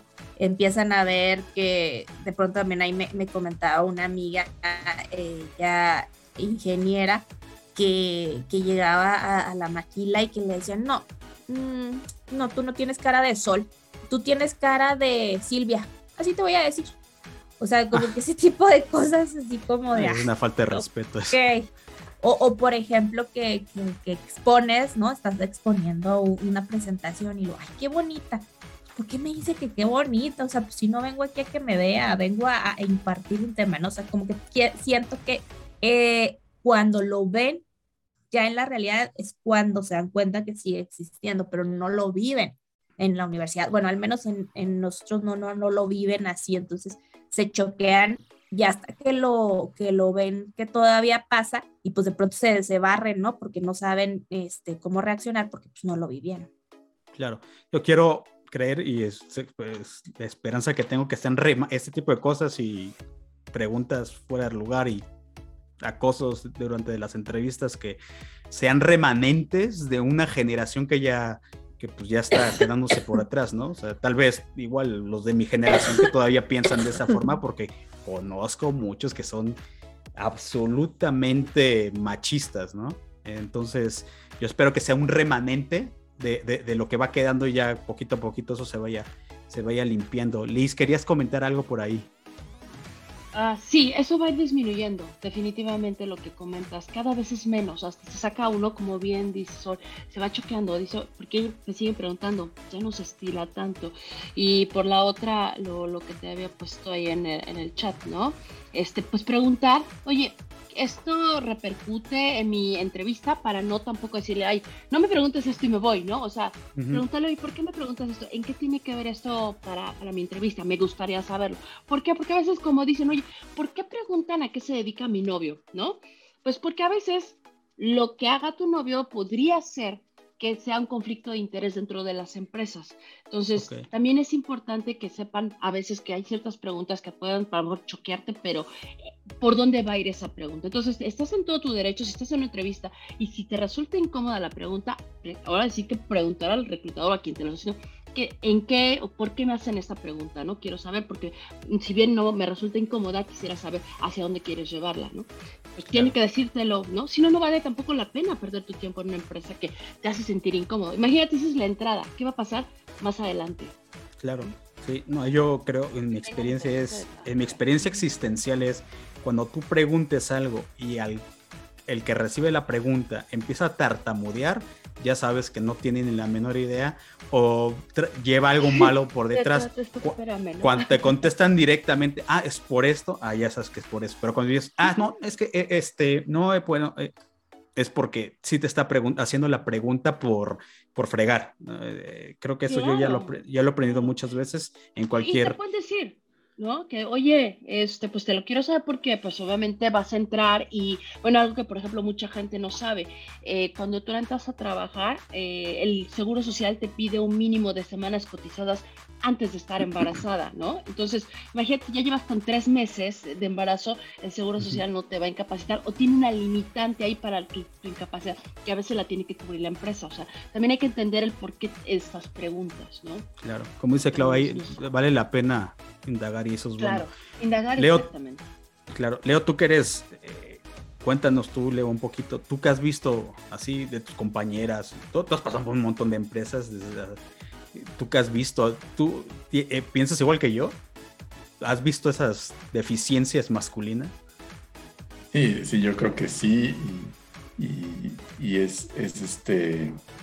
Creo que yo, yo insisto, la, la parte de, en los equipos de trabajo tender más al compartir y al, y al colaborar, creo que nos falta mucho por hacer y, lo ves en los equipos de trabajo, ¿no? Cuando te toca interactuar hombres o equipos mixtos, ¿no? Entre que participan mujeres. Incluso en lo que me ha tocado vivir es que quien aporta más en ocasiones son las mujeres, ¿no? Este, mismas o, o son quienes eh, toman el liderazgo en ciertos aspectos, ¿no? Y, y comunican mejor que los hombres incluso en ciertos, ciertos momentos. Bueno, la mujer le, a veces le cuesta más fácil este, ser un poco menos, menos, este, menos introspectiva. Tienen mejor habilidad en comunicación. Sí, y eso nosotros somos más mensos para eso, creo. Ajá, suma muchísimos en los equipos de trabajo y en el día a día, ¿no? Cuando vas a, y yo creo que aquí Claudia nos puede, nos puede este, aportar mucho en eso, ¿no? Eh, cómo, cómo, en un equipo de trabajo, cuando interactúan mujeres y hombres, las mujeres eh, destacan este, naturalmente en esa comunicación. Liz nos pone aquí que, este, que porque a veces tienen que demostrar, pues es cierto, a veces lo hacen por eso, pero mira, yo creo que en mi punto de vista, viéndolo desde con el vaso medio lleno, es más a su favor hasta cierto punto porque pues como que empiezan a tomar ese lugar que uno acuérdate que el que calla otorga y los hombres o cualquier mujer, quien sea que no participa en una reunión, eh, no demuestra. Al final del día creo que también nosotros lo hacemos a veces, muchas veces por demostrar, eh, aquí estoy presente, ¿no? Y obviamente es, es un poco distinto, pero entiendo perfectamente, perfectamente lo que dices. Al final, antes de terminar el, el episodio, pues vamos a tratar de a ver qué cosas propositivas de estos temas, dónde está, ya estamos viendo dónde estamos y a ver hacia dónde queremos ir y qué propuestas ustedes tendrían como mujeres en estos temas, ¿no? Eh, yo como para cerrar un poquito el tema de, de, la equidad, yo sí, una experiencia que yo sí tuve con, eh, una vez que estaba entrevistando personas, y me molestó mucho, yo me acuerdo todavía me da coraje porque al final del día la persona de la que hablaron se quedó, fue la que se quedó conmigo, estaba entrevistando gente para ser mi asistente y entrevistó a varios chavos, ¿no? Yo siempre he sido, a mí me gusta trabajar con gente, con chavos, eh, chavos en, eh, masculino inclusivo, eh, que, que estén saliendo de la universidad porque uno, me gusta enseñar, me gusta aportar conocimiento y dos, creo que están más interesados en aprender también entonces como que le echan más ganas. Ya cuando tienen mi edad eh, o un poquito menos o dentro de los 30, eh, como que ya traen así como que quieren, quieren competir. Entonces eso a mí es algo que por lo menos no me gusta mucho. Eh, y me acuerdo que estaba entrevistando, salió, entrevisté un día dos, dos chavos, luego dos chavas, y sale uno de los gerentes o de los directores y me dice, eh, eh, ella está muy guapa. Digo, él tendría mi, en ese momento tendría mi edad, o sea, ya estábamos, ya habíamos tocado los dos, seguro el cuarto piso. Eh, y le digo, oye, es que no, si la contrato, no la contrato porque sea guapa o sea fea, pero además podría ser tu hija, ¿no? Ese tipo de comentarios dentro de la empresa son cosas que a mí, yo se los dije al principio, a mí no me educaron a mí, mi mamá como fue la que realmente fue la que más aportó en la educación, mi papá trabajaba, eh, pues ella me enseñó a respetar ese tipo de cosas, nunca, yo no, no sé, a mí me, saca un poquito de onda que hagan eso, entonces, si algún gerente, director nos está escuchando, que espero que sí, seguramente sí no lo hagan. omítanse ese tipo de comentarios, por favor, porque son incómodos y ya están pasados totalmente de época, que no sé cuándo fueron de época pues aunado a lo que dice así rápidamente, a mí me ha tocado empresas, pero que esté guapa, ¿eh? No traigas cualquier, oye, va a ser asistente de recursos humanos. No, no, pero es que, pues hay que traer mujeres guapas, por favor. O sea, así, a ese grado, ¿eh? Sí, a mí también me ha tocado. No se ha cambiado, desafortunadamente. Esperemos que con el, con el tiempo vaya, vaya cambiando. Además, es subjetivo. Cada, no, no, no, no entiendo ahí qué es lo que trae a veces personas en la cabeza hablemos un poquito, y aquí yo creo que todos podemos aportar, pero eh, vamos a ver dónde están ustedes posicionadas en este tema. Brecha eh, salarial. Eh, unos datos, y los leo, dice, a nivel nacional las mujeres ganan, esto me impactó, 19.2% menos que los hombres. Por ahí vi otro estudio del IMCO también me costó un poquito hacer la, comparación porque decía del 13. De todas maneras son dos dígitos y se me hace alto. Y que es un porcentaje que ganan menos que nosotros los, hombres, los hombres, perdón. Eh, y esta brecha todavía es más grande en, ciertos estados de, la República o se va, se va moviendo dependiendo de donde estemos. obviamente, y esa estadística es a actividades iguales, ¿no? Sí, sí, exactamente, en actividades iguales.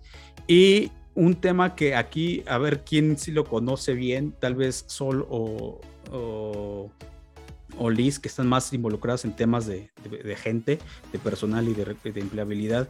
Tema de la revisión salarial en las empresas, si existe o no existe, quiénes sí lo hacen en torno a tratar de nivelar esa brecha entre hombres y mujeres.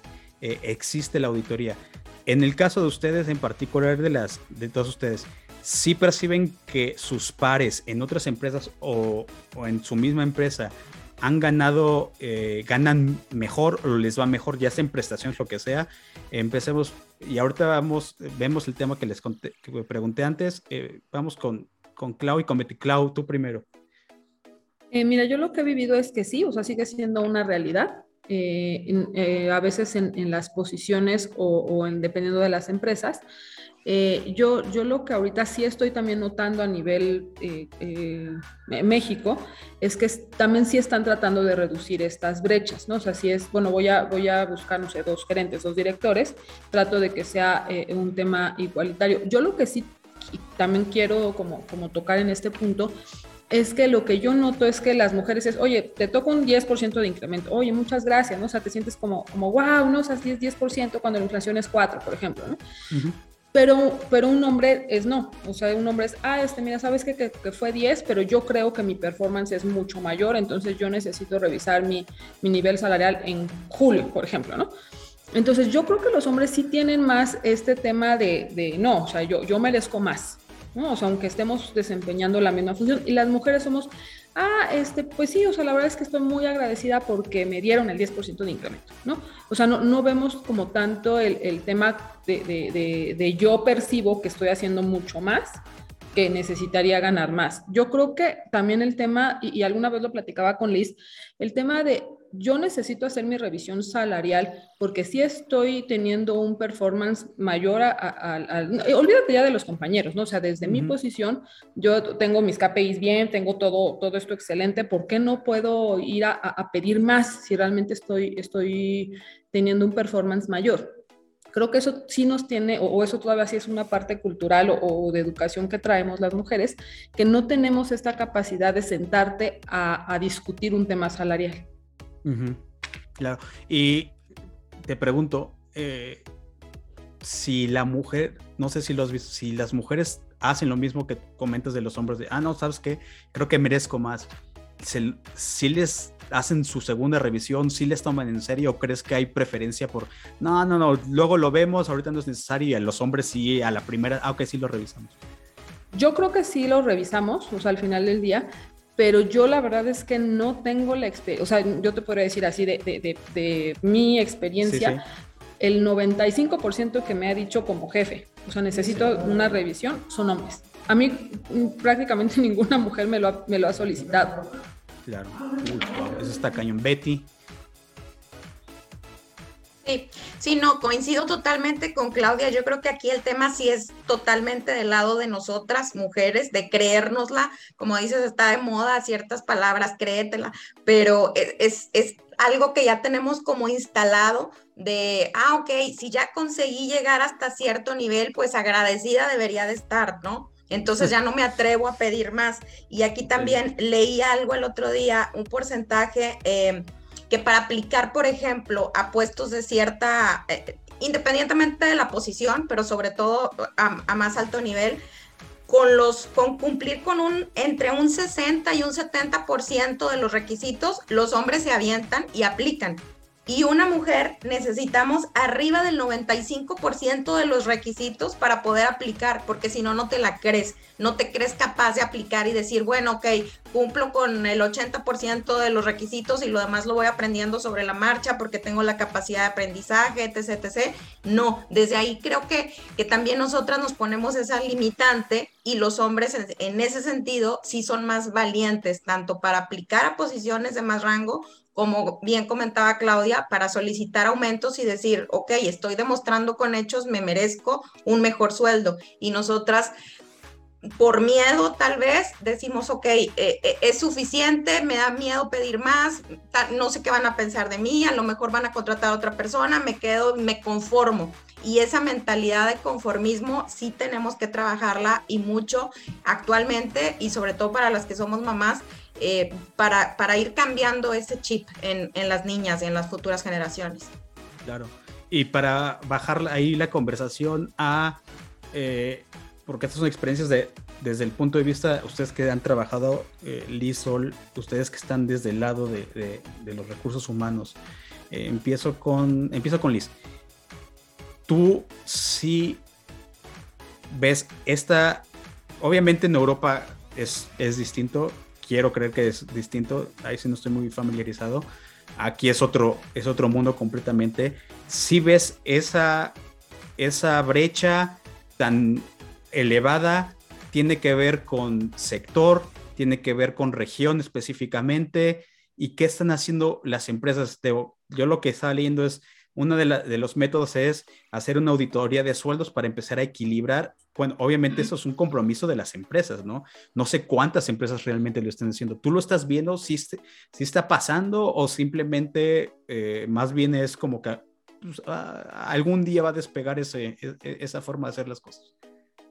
Bueno, mira, mi experiencia en las empresas, eh, yo nunca vi problema con equidad salarial, es decir, hombre-mujer, teníamos unas brechas donde definíamos cómo es tu crecimiento y sin problema, pero definitivamente lo que dice Clau y lo que dice Betty es completamente cierto. Las mujeres tienen que pelear y digo, pelear, se oye mala palabra, pero a lo mejor luchar por ese cambio, ¿no?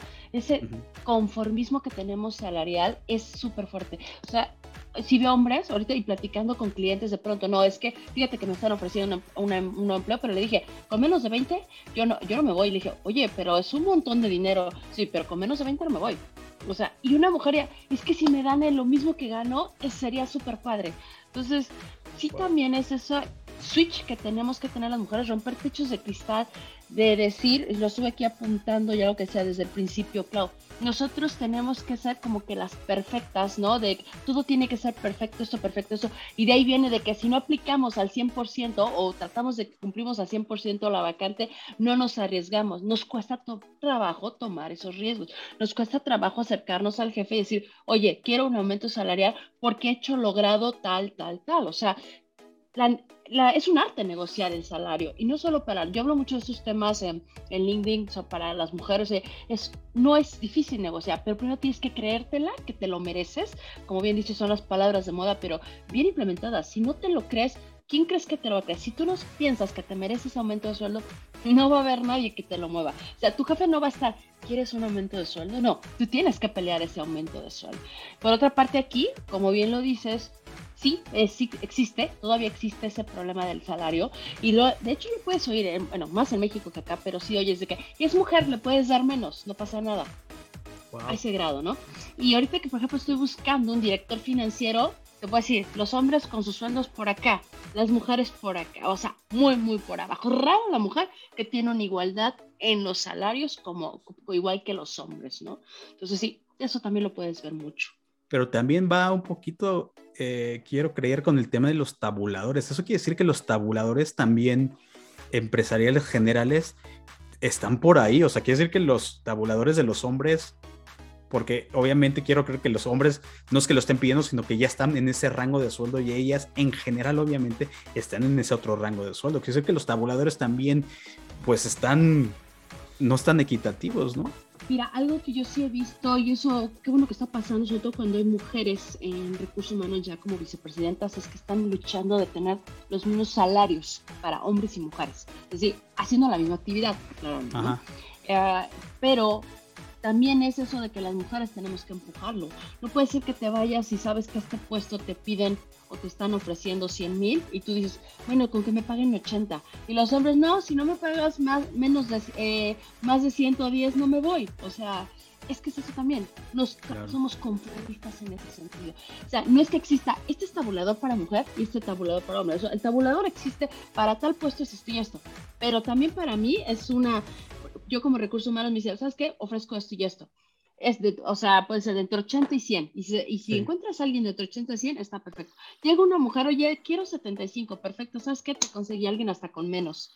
Uno como recursos humanos lo puede hacer y dice, estoy metiendo ahorros. ¿Cómo no? En salarios meto ahorros. Y le ponemos, mira, pero si, si trabajas, si haces, si demuestras, tienes mucho camino por donde mostrar. Y claro, pues de pronto le ofreces un 10% más y, wow, dio el 10%, pero no sabes que estás muy por abajo de lo que te estaba yo ofreciendo, ¿no? Claro. Eh, Sol, tú que has percibido, tú tienes un montón de contacto, por, obviamente por el tema eh, donde estás en el tech y el puesto que tienes, tienes un montón de contacto con las empresas y obviamente con las personas que se están contratando con los chavos. ¿Tú qué estás percibiendo en este, en ese sentido? Fíjate que yo ahorita que las escuchaba y que escuchaba a Claudia dar su estadística de que decías más o menos que el 90, ¿no? A ti como, como jefa, este, es el, quien te pide una revisión salarial. Me quedé pensando y dije yo, ¿cuándo yo he pedido una revisión salarial? Me explico, o sea, fue como un, oye, sí es cierto, o sea, creo que es como más atrás, ¿no? O sea, creo que es como un, sesgo antes que tenemos y, coincido, ¿no? Con este tema de eh, pues tal, vez inconscientemente eh, no estamos acostumbradas a, negociar hacia nosotras, o sea, no estamos acostumbradas como a, y, ahorita que lo comentabas, ¿no? No tanto por compararme con mi compañero, sino yo misma, o sea, a ver, oye, tengo mis indicadores bien, estoy dándolo todo aquí y vamos a platicar, ¿no?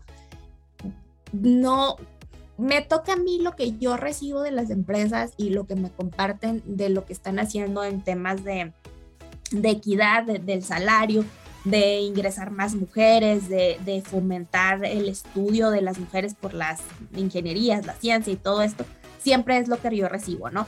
Incluso se contactan conmigo y, oye, hay este grupo de mujeres dentro de la empresa para que este, platiquemos y queremos llegar con alumnas, mujeres, porque queremos que cada vez haya más, etcétera.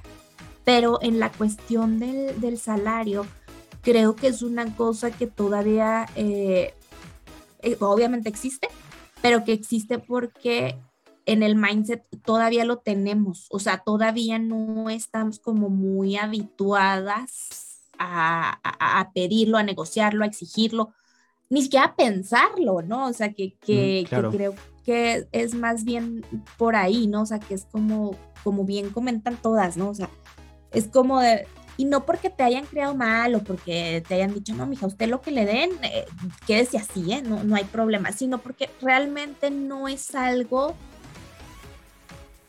que ni siquiera lo estamos pensando, vaya, creo yo que, que va más, más por ahí la raíz, vaya, que no, que no es algo que, que pongamos en, en, la mira, ¿no? Simplemente vamos, trabajamos, lo damos todo, estamos bien contentas, nos gusta lo que hacemos y, y este, y ahí lo dejamos, ¿no? Ah, qué padre, me tocó el, el incremento del 5%, sí, la inflación va en 20 mil, entonces pues no te dieron nada, ¿no?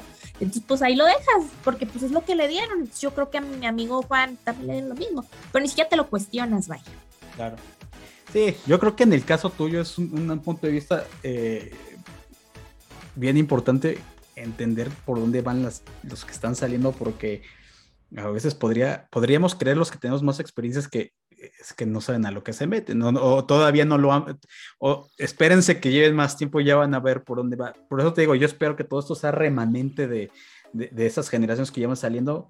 Creo que me queda claro que el tema de la brecha salarial eh, sí existe, pero se ha ido corrigiendo o por lo menos ya tiene, ya está mejor, este, en un mejor lugar, pero creo que sí, todavía, todavía eh, hay mucho camino. Por eso, Liz, este, que hay empresas que te preguntan o les preguntan para qué quieres más, este, y es cierto, yo tenía una compañera, y es la misma compañera que, que compartías la historia hace rato, que cuando hacía revisión o cuando pedía, oye, pues es que ya me estás dando más actividades, como que ya, además me estás pasando actividades de otras áreas, pues, ¿por qué? ¿Para qué quieres más, no?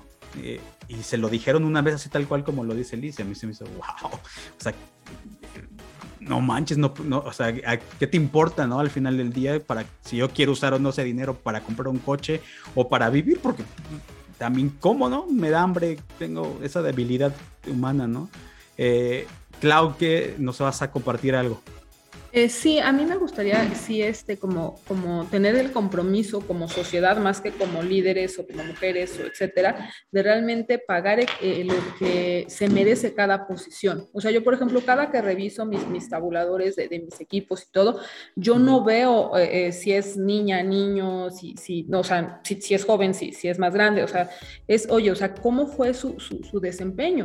O sea, realmente, y, y, la posición, ¿no? Porque a veces también es, ah, es que como decía Liz, es que le, estoy dando una promoción porque no traigo a alguien de fuera, sino promociono a alguien de, la empresa, entonces como su tabulador está muy chiquito, pues ¿para qué lo llevo a lo que pagaría el mercado?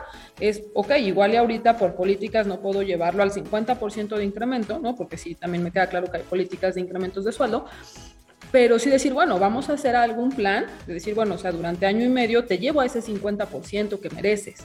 E independientemente, insisto, ¿eh? si es, si es eh, mujer, este, hombre, lo, lo, que sea. O sea, más bien es creo que tenemos que luchar o, pelear por esta equidad, pero insisto, más que de género, es qué habilidades tienes para, para merecer este sueldo. Claro. Sí, y también creo que algo que tiene que ver, no sé, Liz me, me desmentirá ahí, también no es lo mismo una gerencia, el mismo por nombre, por decirlo, en una empresa chica, una empresa grande, también hay como que existe una diferencia porque luego agarran la de, ah, pero es que un gerente en Coca-Cola, el mismo puesto, pues, es que, entonces, sí, claro, esto es este, Hernández Vidrierías, ¿no? Entonces también no es lo mismo, eso, eso yo creo que lo entiendo. Sí, si no tienes, estudias ingresos, también tienes que entender que aunque tengan el mismo nombre, las empresas pues, pagan diferente, ¿no? Dependerá Exactamente. el ingreso que tienes. Sí, exacto, como dice Clau, tenemos que comparar peras con peras y manzanas con manzanas.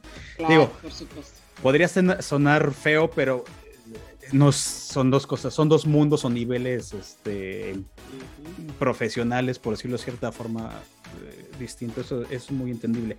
Nos queda ya, no nos queda mucho tiempo, pero a ver, ahora aterricemos todo lo que platicamos, todo lo que eh, hemos comentado aquí. ¿Qué hace falta? ¿Qué hace falta en México en particular?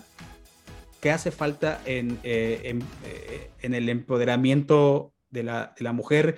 ¿Qué hace falta en Hecha Salir, que ya comentamos, en equidad ¿Qué hace falta pero además, ¿qué sugerencias son ustedes desde ahora? Por eso quería traer personas de diferentes, con diferentes eh, perfiles y diferentes experiencias, de, donde están ustedes, ¿qué es lo que creo que proponen? ¿Qué, qué dicen? Eh, tiene que ser así y debería de ser así. Betty, te paso a ti la batuta primero. Claro, ok, pues digo, de entrada, yo creo que eh, el famoso techo de cristal que, que a veces lo tenemos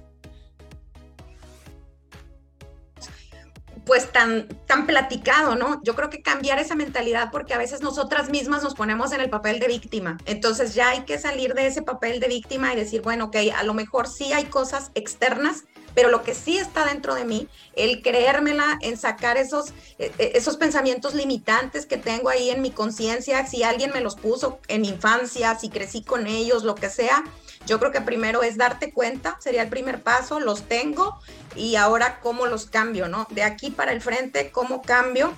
Eso sería uno, en trabajar, en hacer ese trabajo interno, nosotras como mujeres. Y segundo, pues para las siguientes generaciones, o sea, en mi caso que soy mamá, desde mi trinchera, por así decirlo, yo tengo un niño y una niña casi de la misma edad los dos y yo los educo igualito.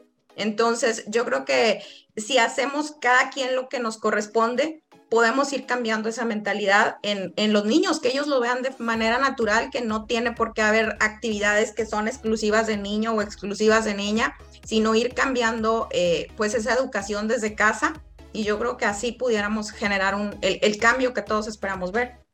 Claro, estoy de acuerdo. Clau. Yo también creo que hay un tema de regulación de, de, equidad de género, porque alguna vez lo platicaba con mi esposo cuando fuimos papás. Él, él está muy, muy, muy involucrado en, en, en el tema de crianza eh, pero él me decía, o sea, es que tú tienes tres meses de incapacidad. Yo no puedo dejar ir a la oficina porque yo no tengo incapacidad. O sea, a mí me dieron una semana y aunque yo quisiera ayudarte, no sé, a, amamantar o yo quisiera llevar al niño a la guardería o X, no puedo, porque tampoco, o sea, y yo creo que también es también válido no solamente como victimizarnos como mujeres de, ay, es que yo tengo que llevar la carga materna, ¿no? Sino también que yo creo que a nivel eh, Latinoamérica no hemos regulado muchas cosas de equidad para también para los hombres. Usted me decía, oye, es que yo no puedo eh, llegar tarde porque yo no tengo horario de lactancia, ¿no? Bueno, obviamente no lacta, pero me refiero a que hay muchas cosas que, que, tampoco hemos podido regular como, como pareja o hacerlo equitativo. Entonces, eh, eh, creo que eso también, creo que sí nos hace falta eh, infraestructura, ¿no? O sea, infraestructura, digo, muchas compañías muy grandes sí ya tienen su, su, su habitación de lactancia, ¿no? Este, refrigeradores de lactancia, o sea, pero al final yo creo que si queremos ser equitativos, también deberíamos de, de de, lograrlo de los dos lados. O sea, yo, por ejemplo, tengo, tengo hombres y mujeres a mi cargo y si un día uno de, de mis chicos varones me dice, oye, es que yo tengo que llevar hoy a, a, mi hijo y voy a llegar tarde, este, échame la mano, pues por supuesto que lo apoyas igual que apoyas a la, a la chica, ¿no? Entonces creo que en eso sí todavía nos falta también recorrer gran parte de la, de la parte de legal. Claro, creo que sí, creo que en el caso de paternidad la última modificación es de 15 días, me parece, que, que la, en Europa no sé cómo es, yo creo de ser más, no sé, pero también yo creo que en el caso de, la maternidad, por lo menos lo que yo he visto con, mis compañeras es que a veces no es suficiente, ¿no? Porque además el desarrollo de cada niño y como nazcan los niños es, distinto y tienes toda la razón, hay que trabajar un poquito más, más ahí. Eh, Liz, en tu caso, eh, tú lo ves desde otro punto de vista, obviamente lo ves desde el punto, y además es en Europa, pero lo has trabajado toda tu vida aquí en México. ¿Qué, qué hace falta? ¿Qué, dónde estamos parados en, en temas en, ya corporativo, eh, qué hace falta, qué hay que mejorar y, bueno, pues dónde estamos parados en ese sentido.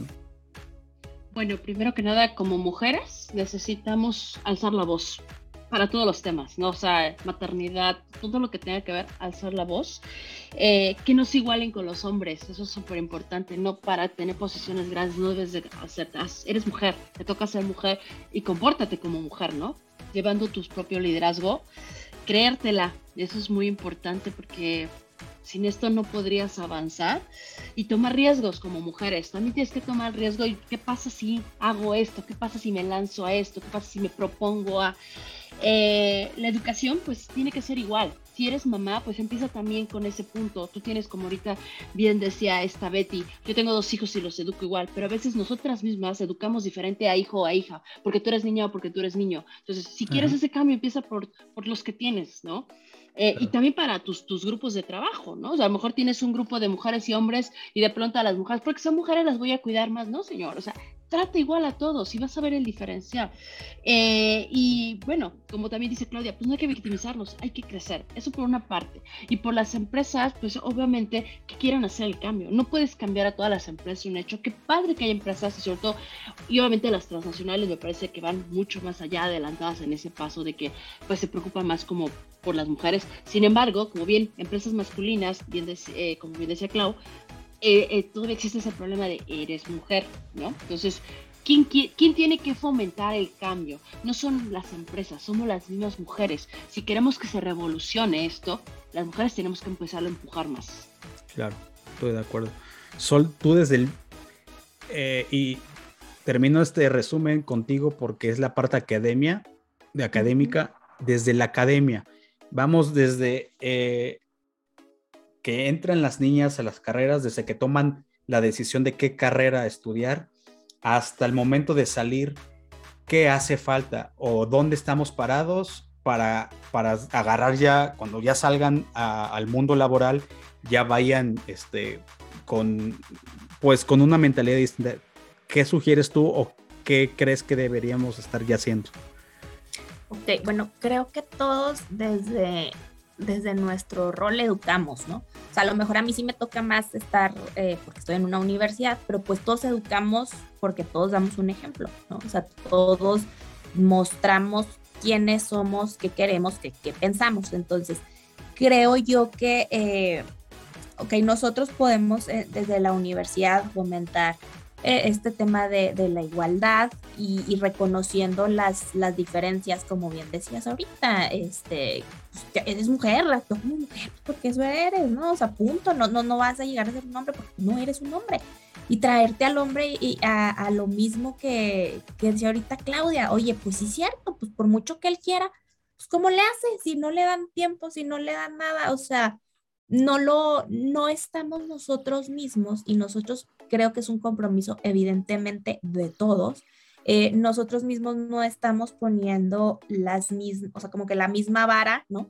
En cuanto a, ok, los dos son papás, pues sí, pero la que va a llevar a los niños va a ser la mamá, entonces pues pobrecita, ya hay que darle chance pues, que lo lleve él y también ahí le damos chance, ¿no? Pues, ¿Cuál es el problema? Porque si él dice, oye, yo quiero llevar a mi hijo y voy a llegar tarde, Claudia, ¿puedo? Claro, vaya, ¿no? O sea, lo que es, es. Entonces creo que eh, el tema de la educación de lo, las universidades no va a ser suficiente si, si desde atrás, o sea, si desde la casa, si desde la raíz, desde el, núcleo, no pasa lo que dice Betty, ¿no? O sea, no pasa lo que dice de yo tengo dos niños y los dos son iguales, ¿no? Tenga mi hijo la escoba, tenga mi hija la computadora, ¿no? O sea, que es la misma.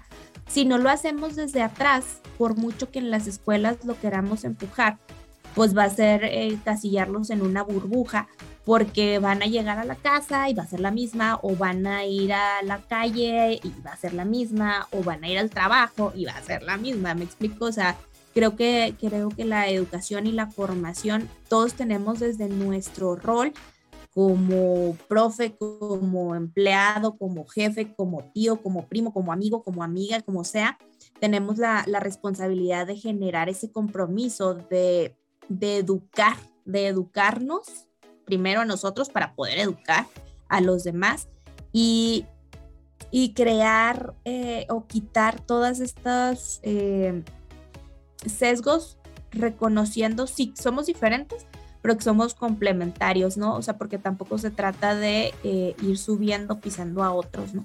Entonces creo que necesitaríamos, eh, sí estoy de acuerdo, alzar la voz, tomar riesgo, este, ver que las condiciones sean las mismas, pero desde donde estés, no importa, ¿no? O sea, desde el rol que te toque, hazlo ahí, hazlo ahí y, desde tu experiencia, así como, como ahorita decía Liz, oye, pues a mí ya me pasó que ya no le pase a nadie más. O sea, como dice Claudia, yo tengo la oportunidad de a mis colaboradores tratarlos por igual, yo a mis hijos los puedo criar por igual, desde ahí, o sea, desde todo, ¿no? Desde el lugar en el que tú estés, haz lo tuyo, porque si yo hago lo mío, tú y tú y tú, pues ya, ahí con eso lo, armamos.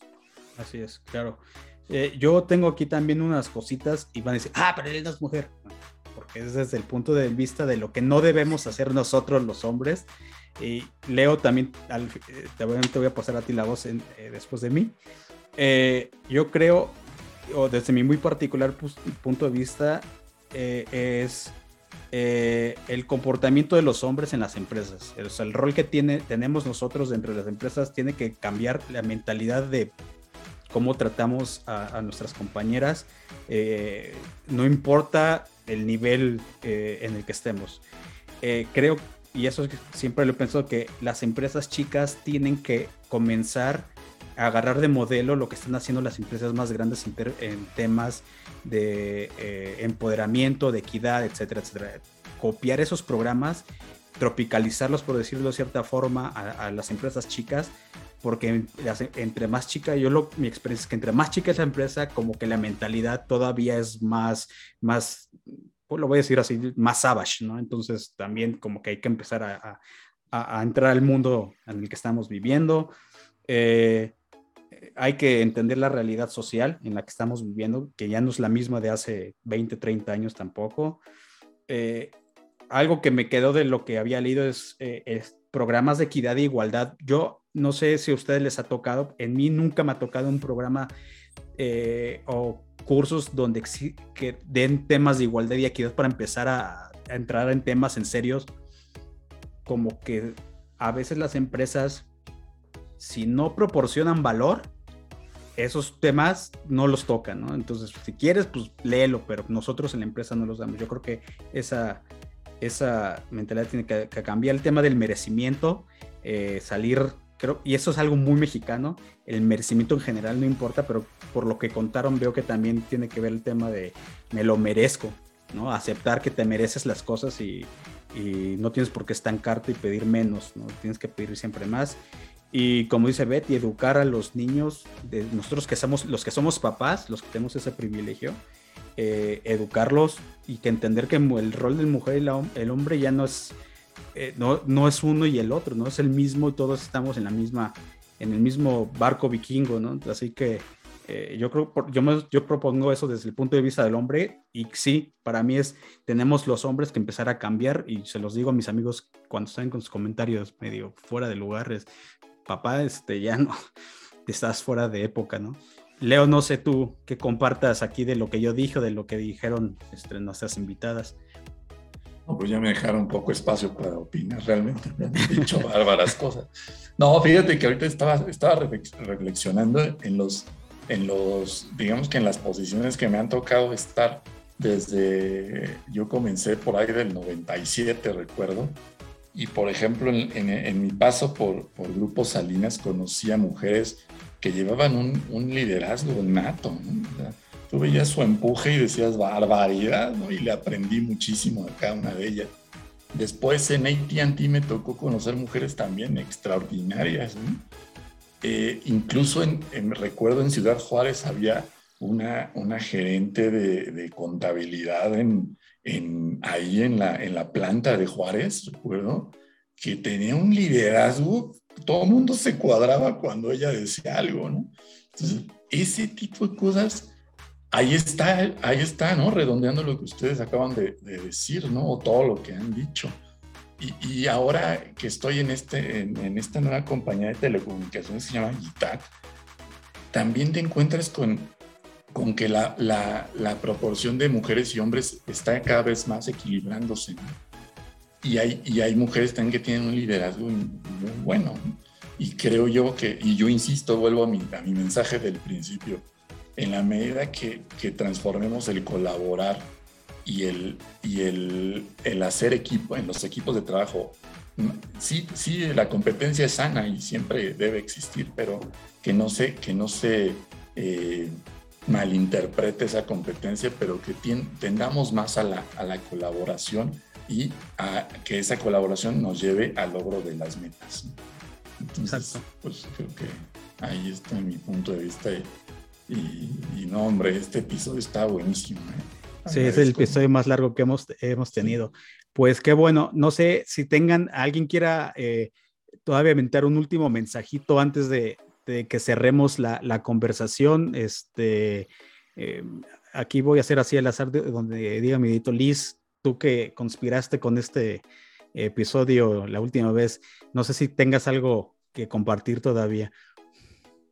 Pues nada más por último, no olvides que ser mujer no significa ser Miranda Presley. Yo creo que todos los que vieron El Diablo Viste a la Moda entienden qué, qué me refiero. Eh, exactamente. Ah, buenísimo. Betty. Sí, eh, yo nada más para cerrar quisiera comentar que abracemos nuestras diferencias.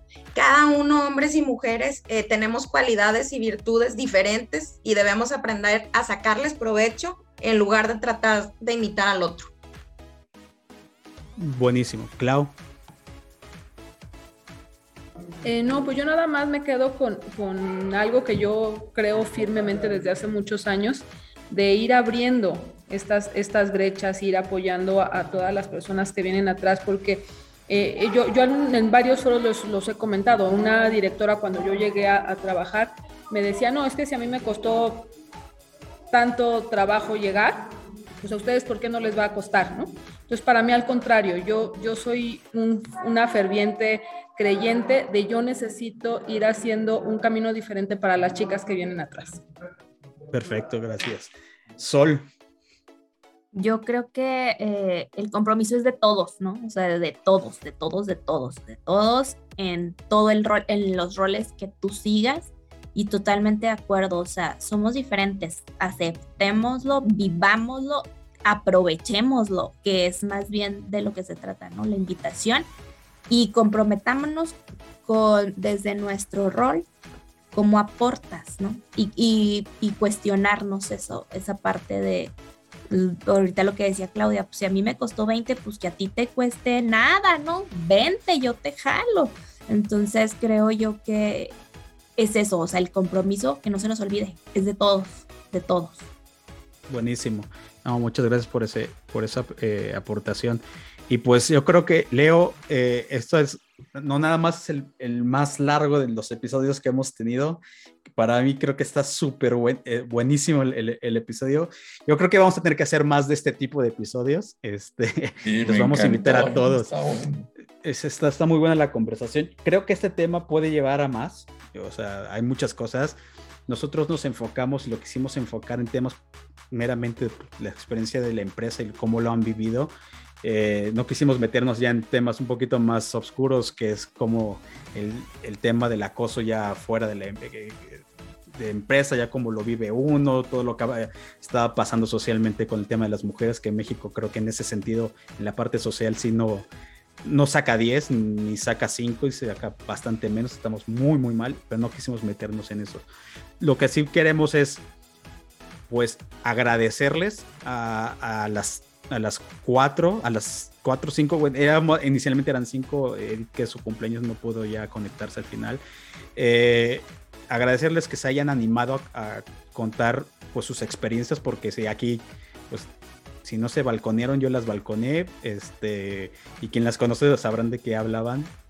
Eh, pero se vale, hay que contar la historia, porque la verdad es que a veces eh, aventar la, la, información o nuestras experiencias por debajo de la alfombra y que nadie sepa que hay cosas que sí pasan, pues no hacen que uno aprenda de, esas, esas, experiencias.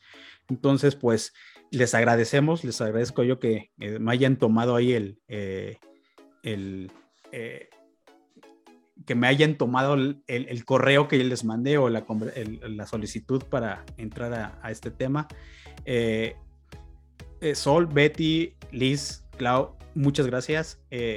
seguramente las vamos a invitar en otro. Espero que tengamos otra, otra conversación para terminar de llenar los huecos que quedaron aquí. Leo, hola otra vez pues, y gracias por... Sí, gracias, gracias a todas y, a ti, Gustavo, por, porque nos, reuniste acá en, este espacio del podcast que a mí me encanta y que no he tenido mucho espacio para seguirlo empujando, pero siempre es un placer estar acá y, y, apóyenos en, replicar cuando Gus ya nos avise que está arriba.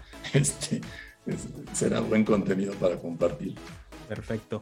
Chicas, muchas gracias. Eh, y a todos los que escucharon este episodio, les agradecemos que lo hayan eh, escuchado. Es algo distinto. Eh, traten de sacar lo mejor que, nos cuentan las invitadas y, úsenlo en su vida, en su vida diaria. Así que un poquito distinto a temas de LinkedIn, pero todo al final tiene que ver porque pueden encontrar su, su historia en la plataforma también.